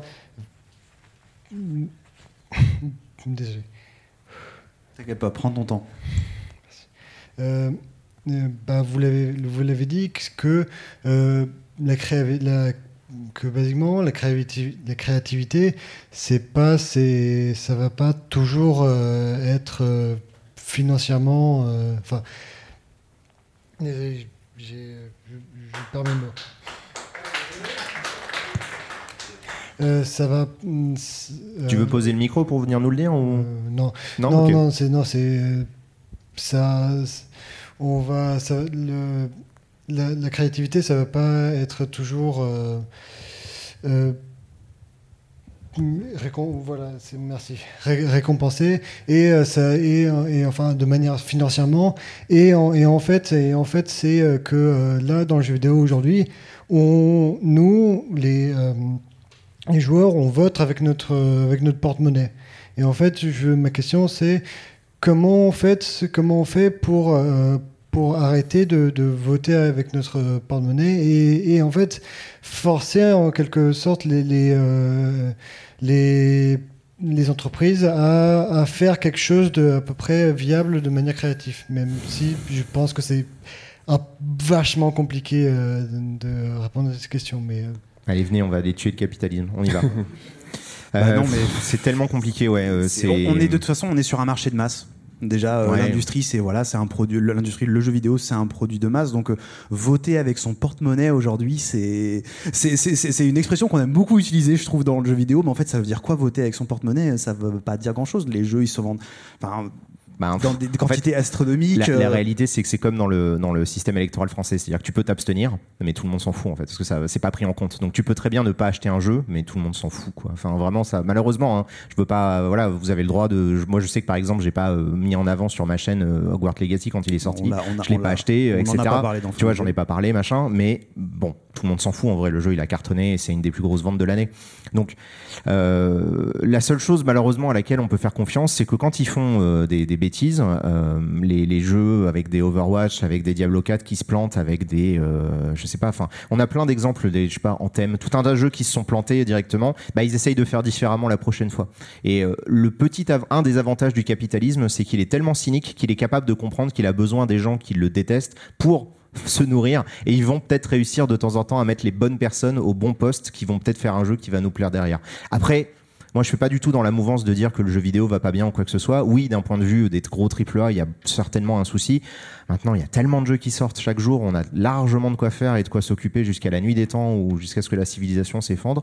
Donc, normalement, voilà, ça, devrait bien se passer. Pour les très gros, peut-être qu'ils vont s'effondrer d'eux-mêmes. Euh, des fois, tu vois, Ubisoft euh, s'est cassé la gueule. Ils ont, euh, ils ont remis en cause Assassin's Creed, ils l'ont relancé deux ans après, ils, ont, ils sont repartis sur une nouvelle formule. Square Enix a refait un jeu de A à Z. On l'oublie, mais FF14, c'est vraiment la rédemption ultime, c'est l'exemple ultime de la rédemption. Donc, ils ont réussi à faire un truc. Est-ce que ça plaît, est-ce que ça plaît pas, je sais pas. Mais voilà, quand il y a vraiment un gros problème et que l'argent ne rentre plus, effectivement, ils peuvent le faire. Mais ça se joue à une échelle qui est tellement grosse que nous, individuellement, on n'a pas vraiment de poids là. Non, et puis là, tu vois, en ce moment, il y a euh, une grosse thématique, il y a beaucoup de renvois, euh, Oui, de bah, licenciements crise, euh, hein. dans l'industrie du, du jeu vidéo chez des gens qui se pètent absolument pas la gueule, alors qui, qui gagnent moins d'argent, ça, j'en doute pas. Mais tu vois, la Epic, euh, ils Mhm. ont viré 700, 900 personnes, bref. Ouais. Euh, Il y a beaucoup d'envois. Il y a Embracer là, qui avait racheté énormément de studios, et là, il y a des deals qui se sont pas faits. Il y a plein de gens qui se retrouvent sur le carreau. C'était pas des jeux qui allaient mal, euh, à ma connaissance, donc c'est pas aussi simple que le côté voter avec le porte-monnaie. Bon, euh, bon, après la phrase classique ou ce qu'on sait, c'est que bon, la créativité, elle va plutôt être chez les indés, et c'est chez eux que ça va faire beaucoup de différence de pouvoir en tout cas euh, acheter les jeux euh, directement chez eux. Bon, Oui, après, euh, bon, ça euh, reste euh, un marché économique où tout le monde sera pas gagnant. Ça, ouais, c'est, ouais, ouais. Puis en plus, enfin là, juste micro parenthèse, 2023, c'est une des plus grosses années de crise pour le jeu vidéo indé qu'on ait connu depuis. Enfin voilà, quand on- en 2015 on avait peur de l'apocalypse, on y est là, on- donc on est en plein dedans. Donc c'est un peu, euh, c'est une année vraiment très difficile pour le jeu vidéo quoi qu'il arrive. Ce qui, met, ce qui est une réalité économique, de toute façon, dans toutes Ouais. les industries, tu, la littérature, bah non, tout le monde peut pas vivre euh, et écrire des bouquins. Enfin, c'est juste pas, c'est pas le système économique dans lequel on est. Ça swing dehors.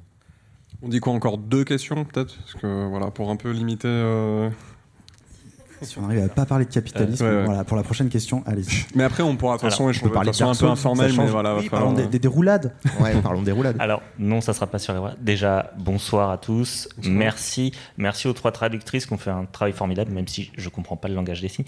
J'ai deux questions. Il y en a une du Discord des Gilles. Mm. À quand l'épisode sur le démineur Ok. Ah, bah, évidemment. Voilà. Et l'autre. Merci, question un peu plus sérieuse, c'est euh, qu'en est-il de l'accessibilité du jeu vidéo? Parce que bon, ben, j'ai- pas trop de problèmes, mais euh, j'en connais pas énormément. À part EcoBlade qui avait essayé de faire un truc sur le son. Qu'est-ce qu'il en est ou comment ça marche?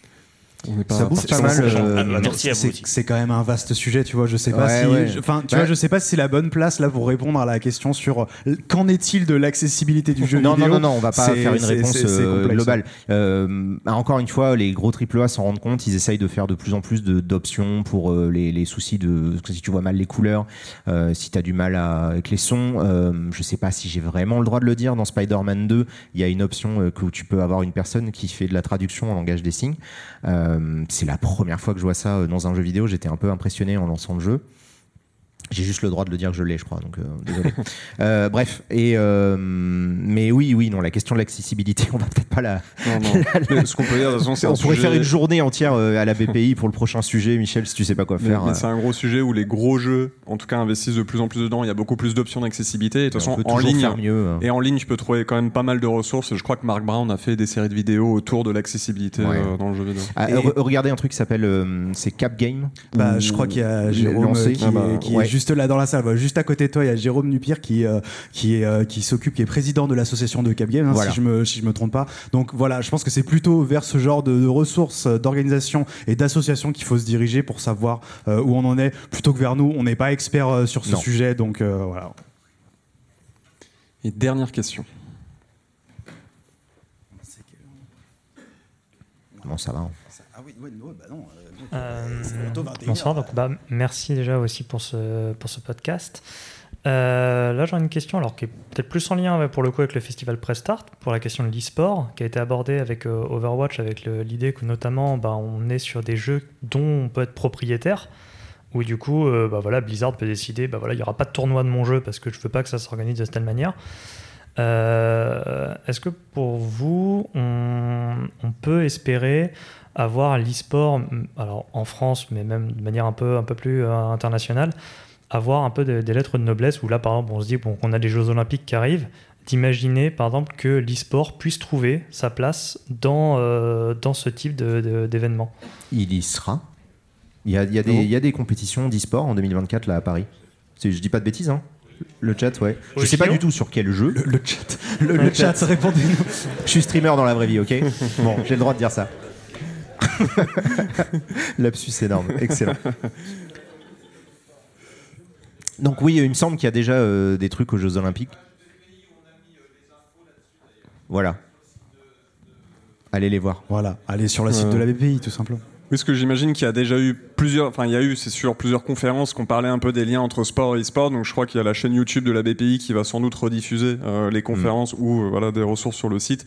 Parce que c'est vrai que moi je les connais pas. Et puis de toute façon, je sais pas quels jeux sont euh, Non, aux Jeux Olympiques. Est-ce qu'on considère que c'est des lettres de noblesse euh, Une fois qu'on aura vu les jeux, on aura fait ah bah ok ils ont mis ça, moi j'aurais pas mis ça. Donc de toute façon, qui a décidé ça? J'en ai, euh, j'en ai aucune idée. Qu'on ait des belles organisations comme la FIFA, finalement, euh, ce- Voilà. ce, ce serait vraiment bien, effectivement. C'est ça qui nous manque. De toute façon, euh, voilà, c'est les, corruption les lettres de plus, hein, noblesse. c'est bien. est-ce que ça brasse de la thune, oui ou non euh, voilà, oui, c'est vrai que c'est souvent ça la question. hein, je Comme pense. quoi, on retombe toujours ouais, sur le même bah, sujet. ouais, non, mais La ça va. moulin. Bon, Eh ben, bah, merci beaucoup. Merci.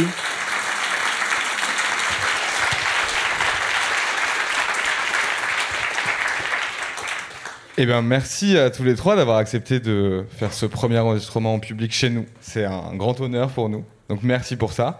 Et merci à nouveau à Trilog. Je pense qu'on peut les applaudir encore une fois.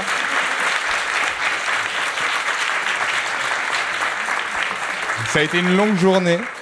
Une longue journée, une longue soirée. Donc, merci beaucoup. Et euh, pour la suite de la programmation du festival, du coup, demain, dernier jour de nos animations Just Dance et euh, réalité virtuelle. Et lundi, pour le dernier jour du festival et la soirée de clôture, un speedrun de Jarmou sur Tintin au Tibet. On a tous la ref et ça va être incroyable. Et euh, un shuffler, alors euh, me demandez pas trop ce que c'est, mais c'est aléatoire, c'est des jeux qui défilent, elle finit tout ça très vite, ça a l'air très impressionnant, donc bah venez. Bonne soirée, merci.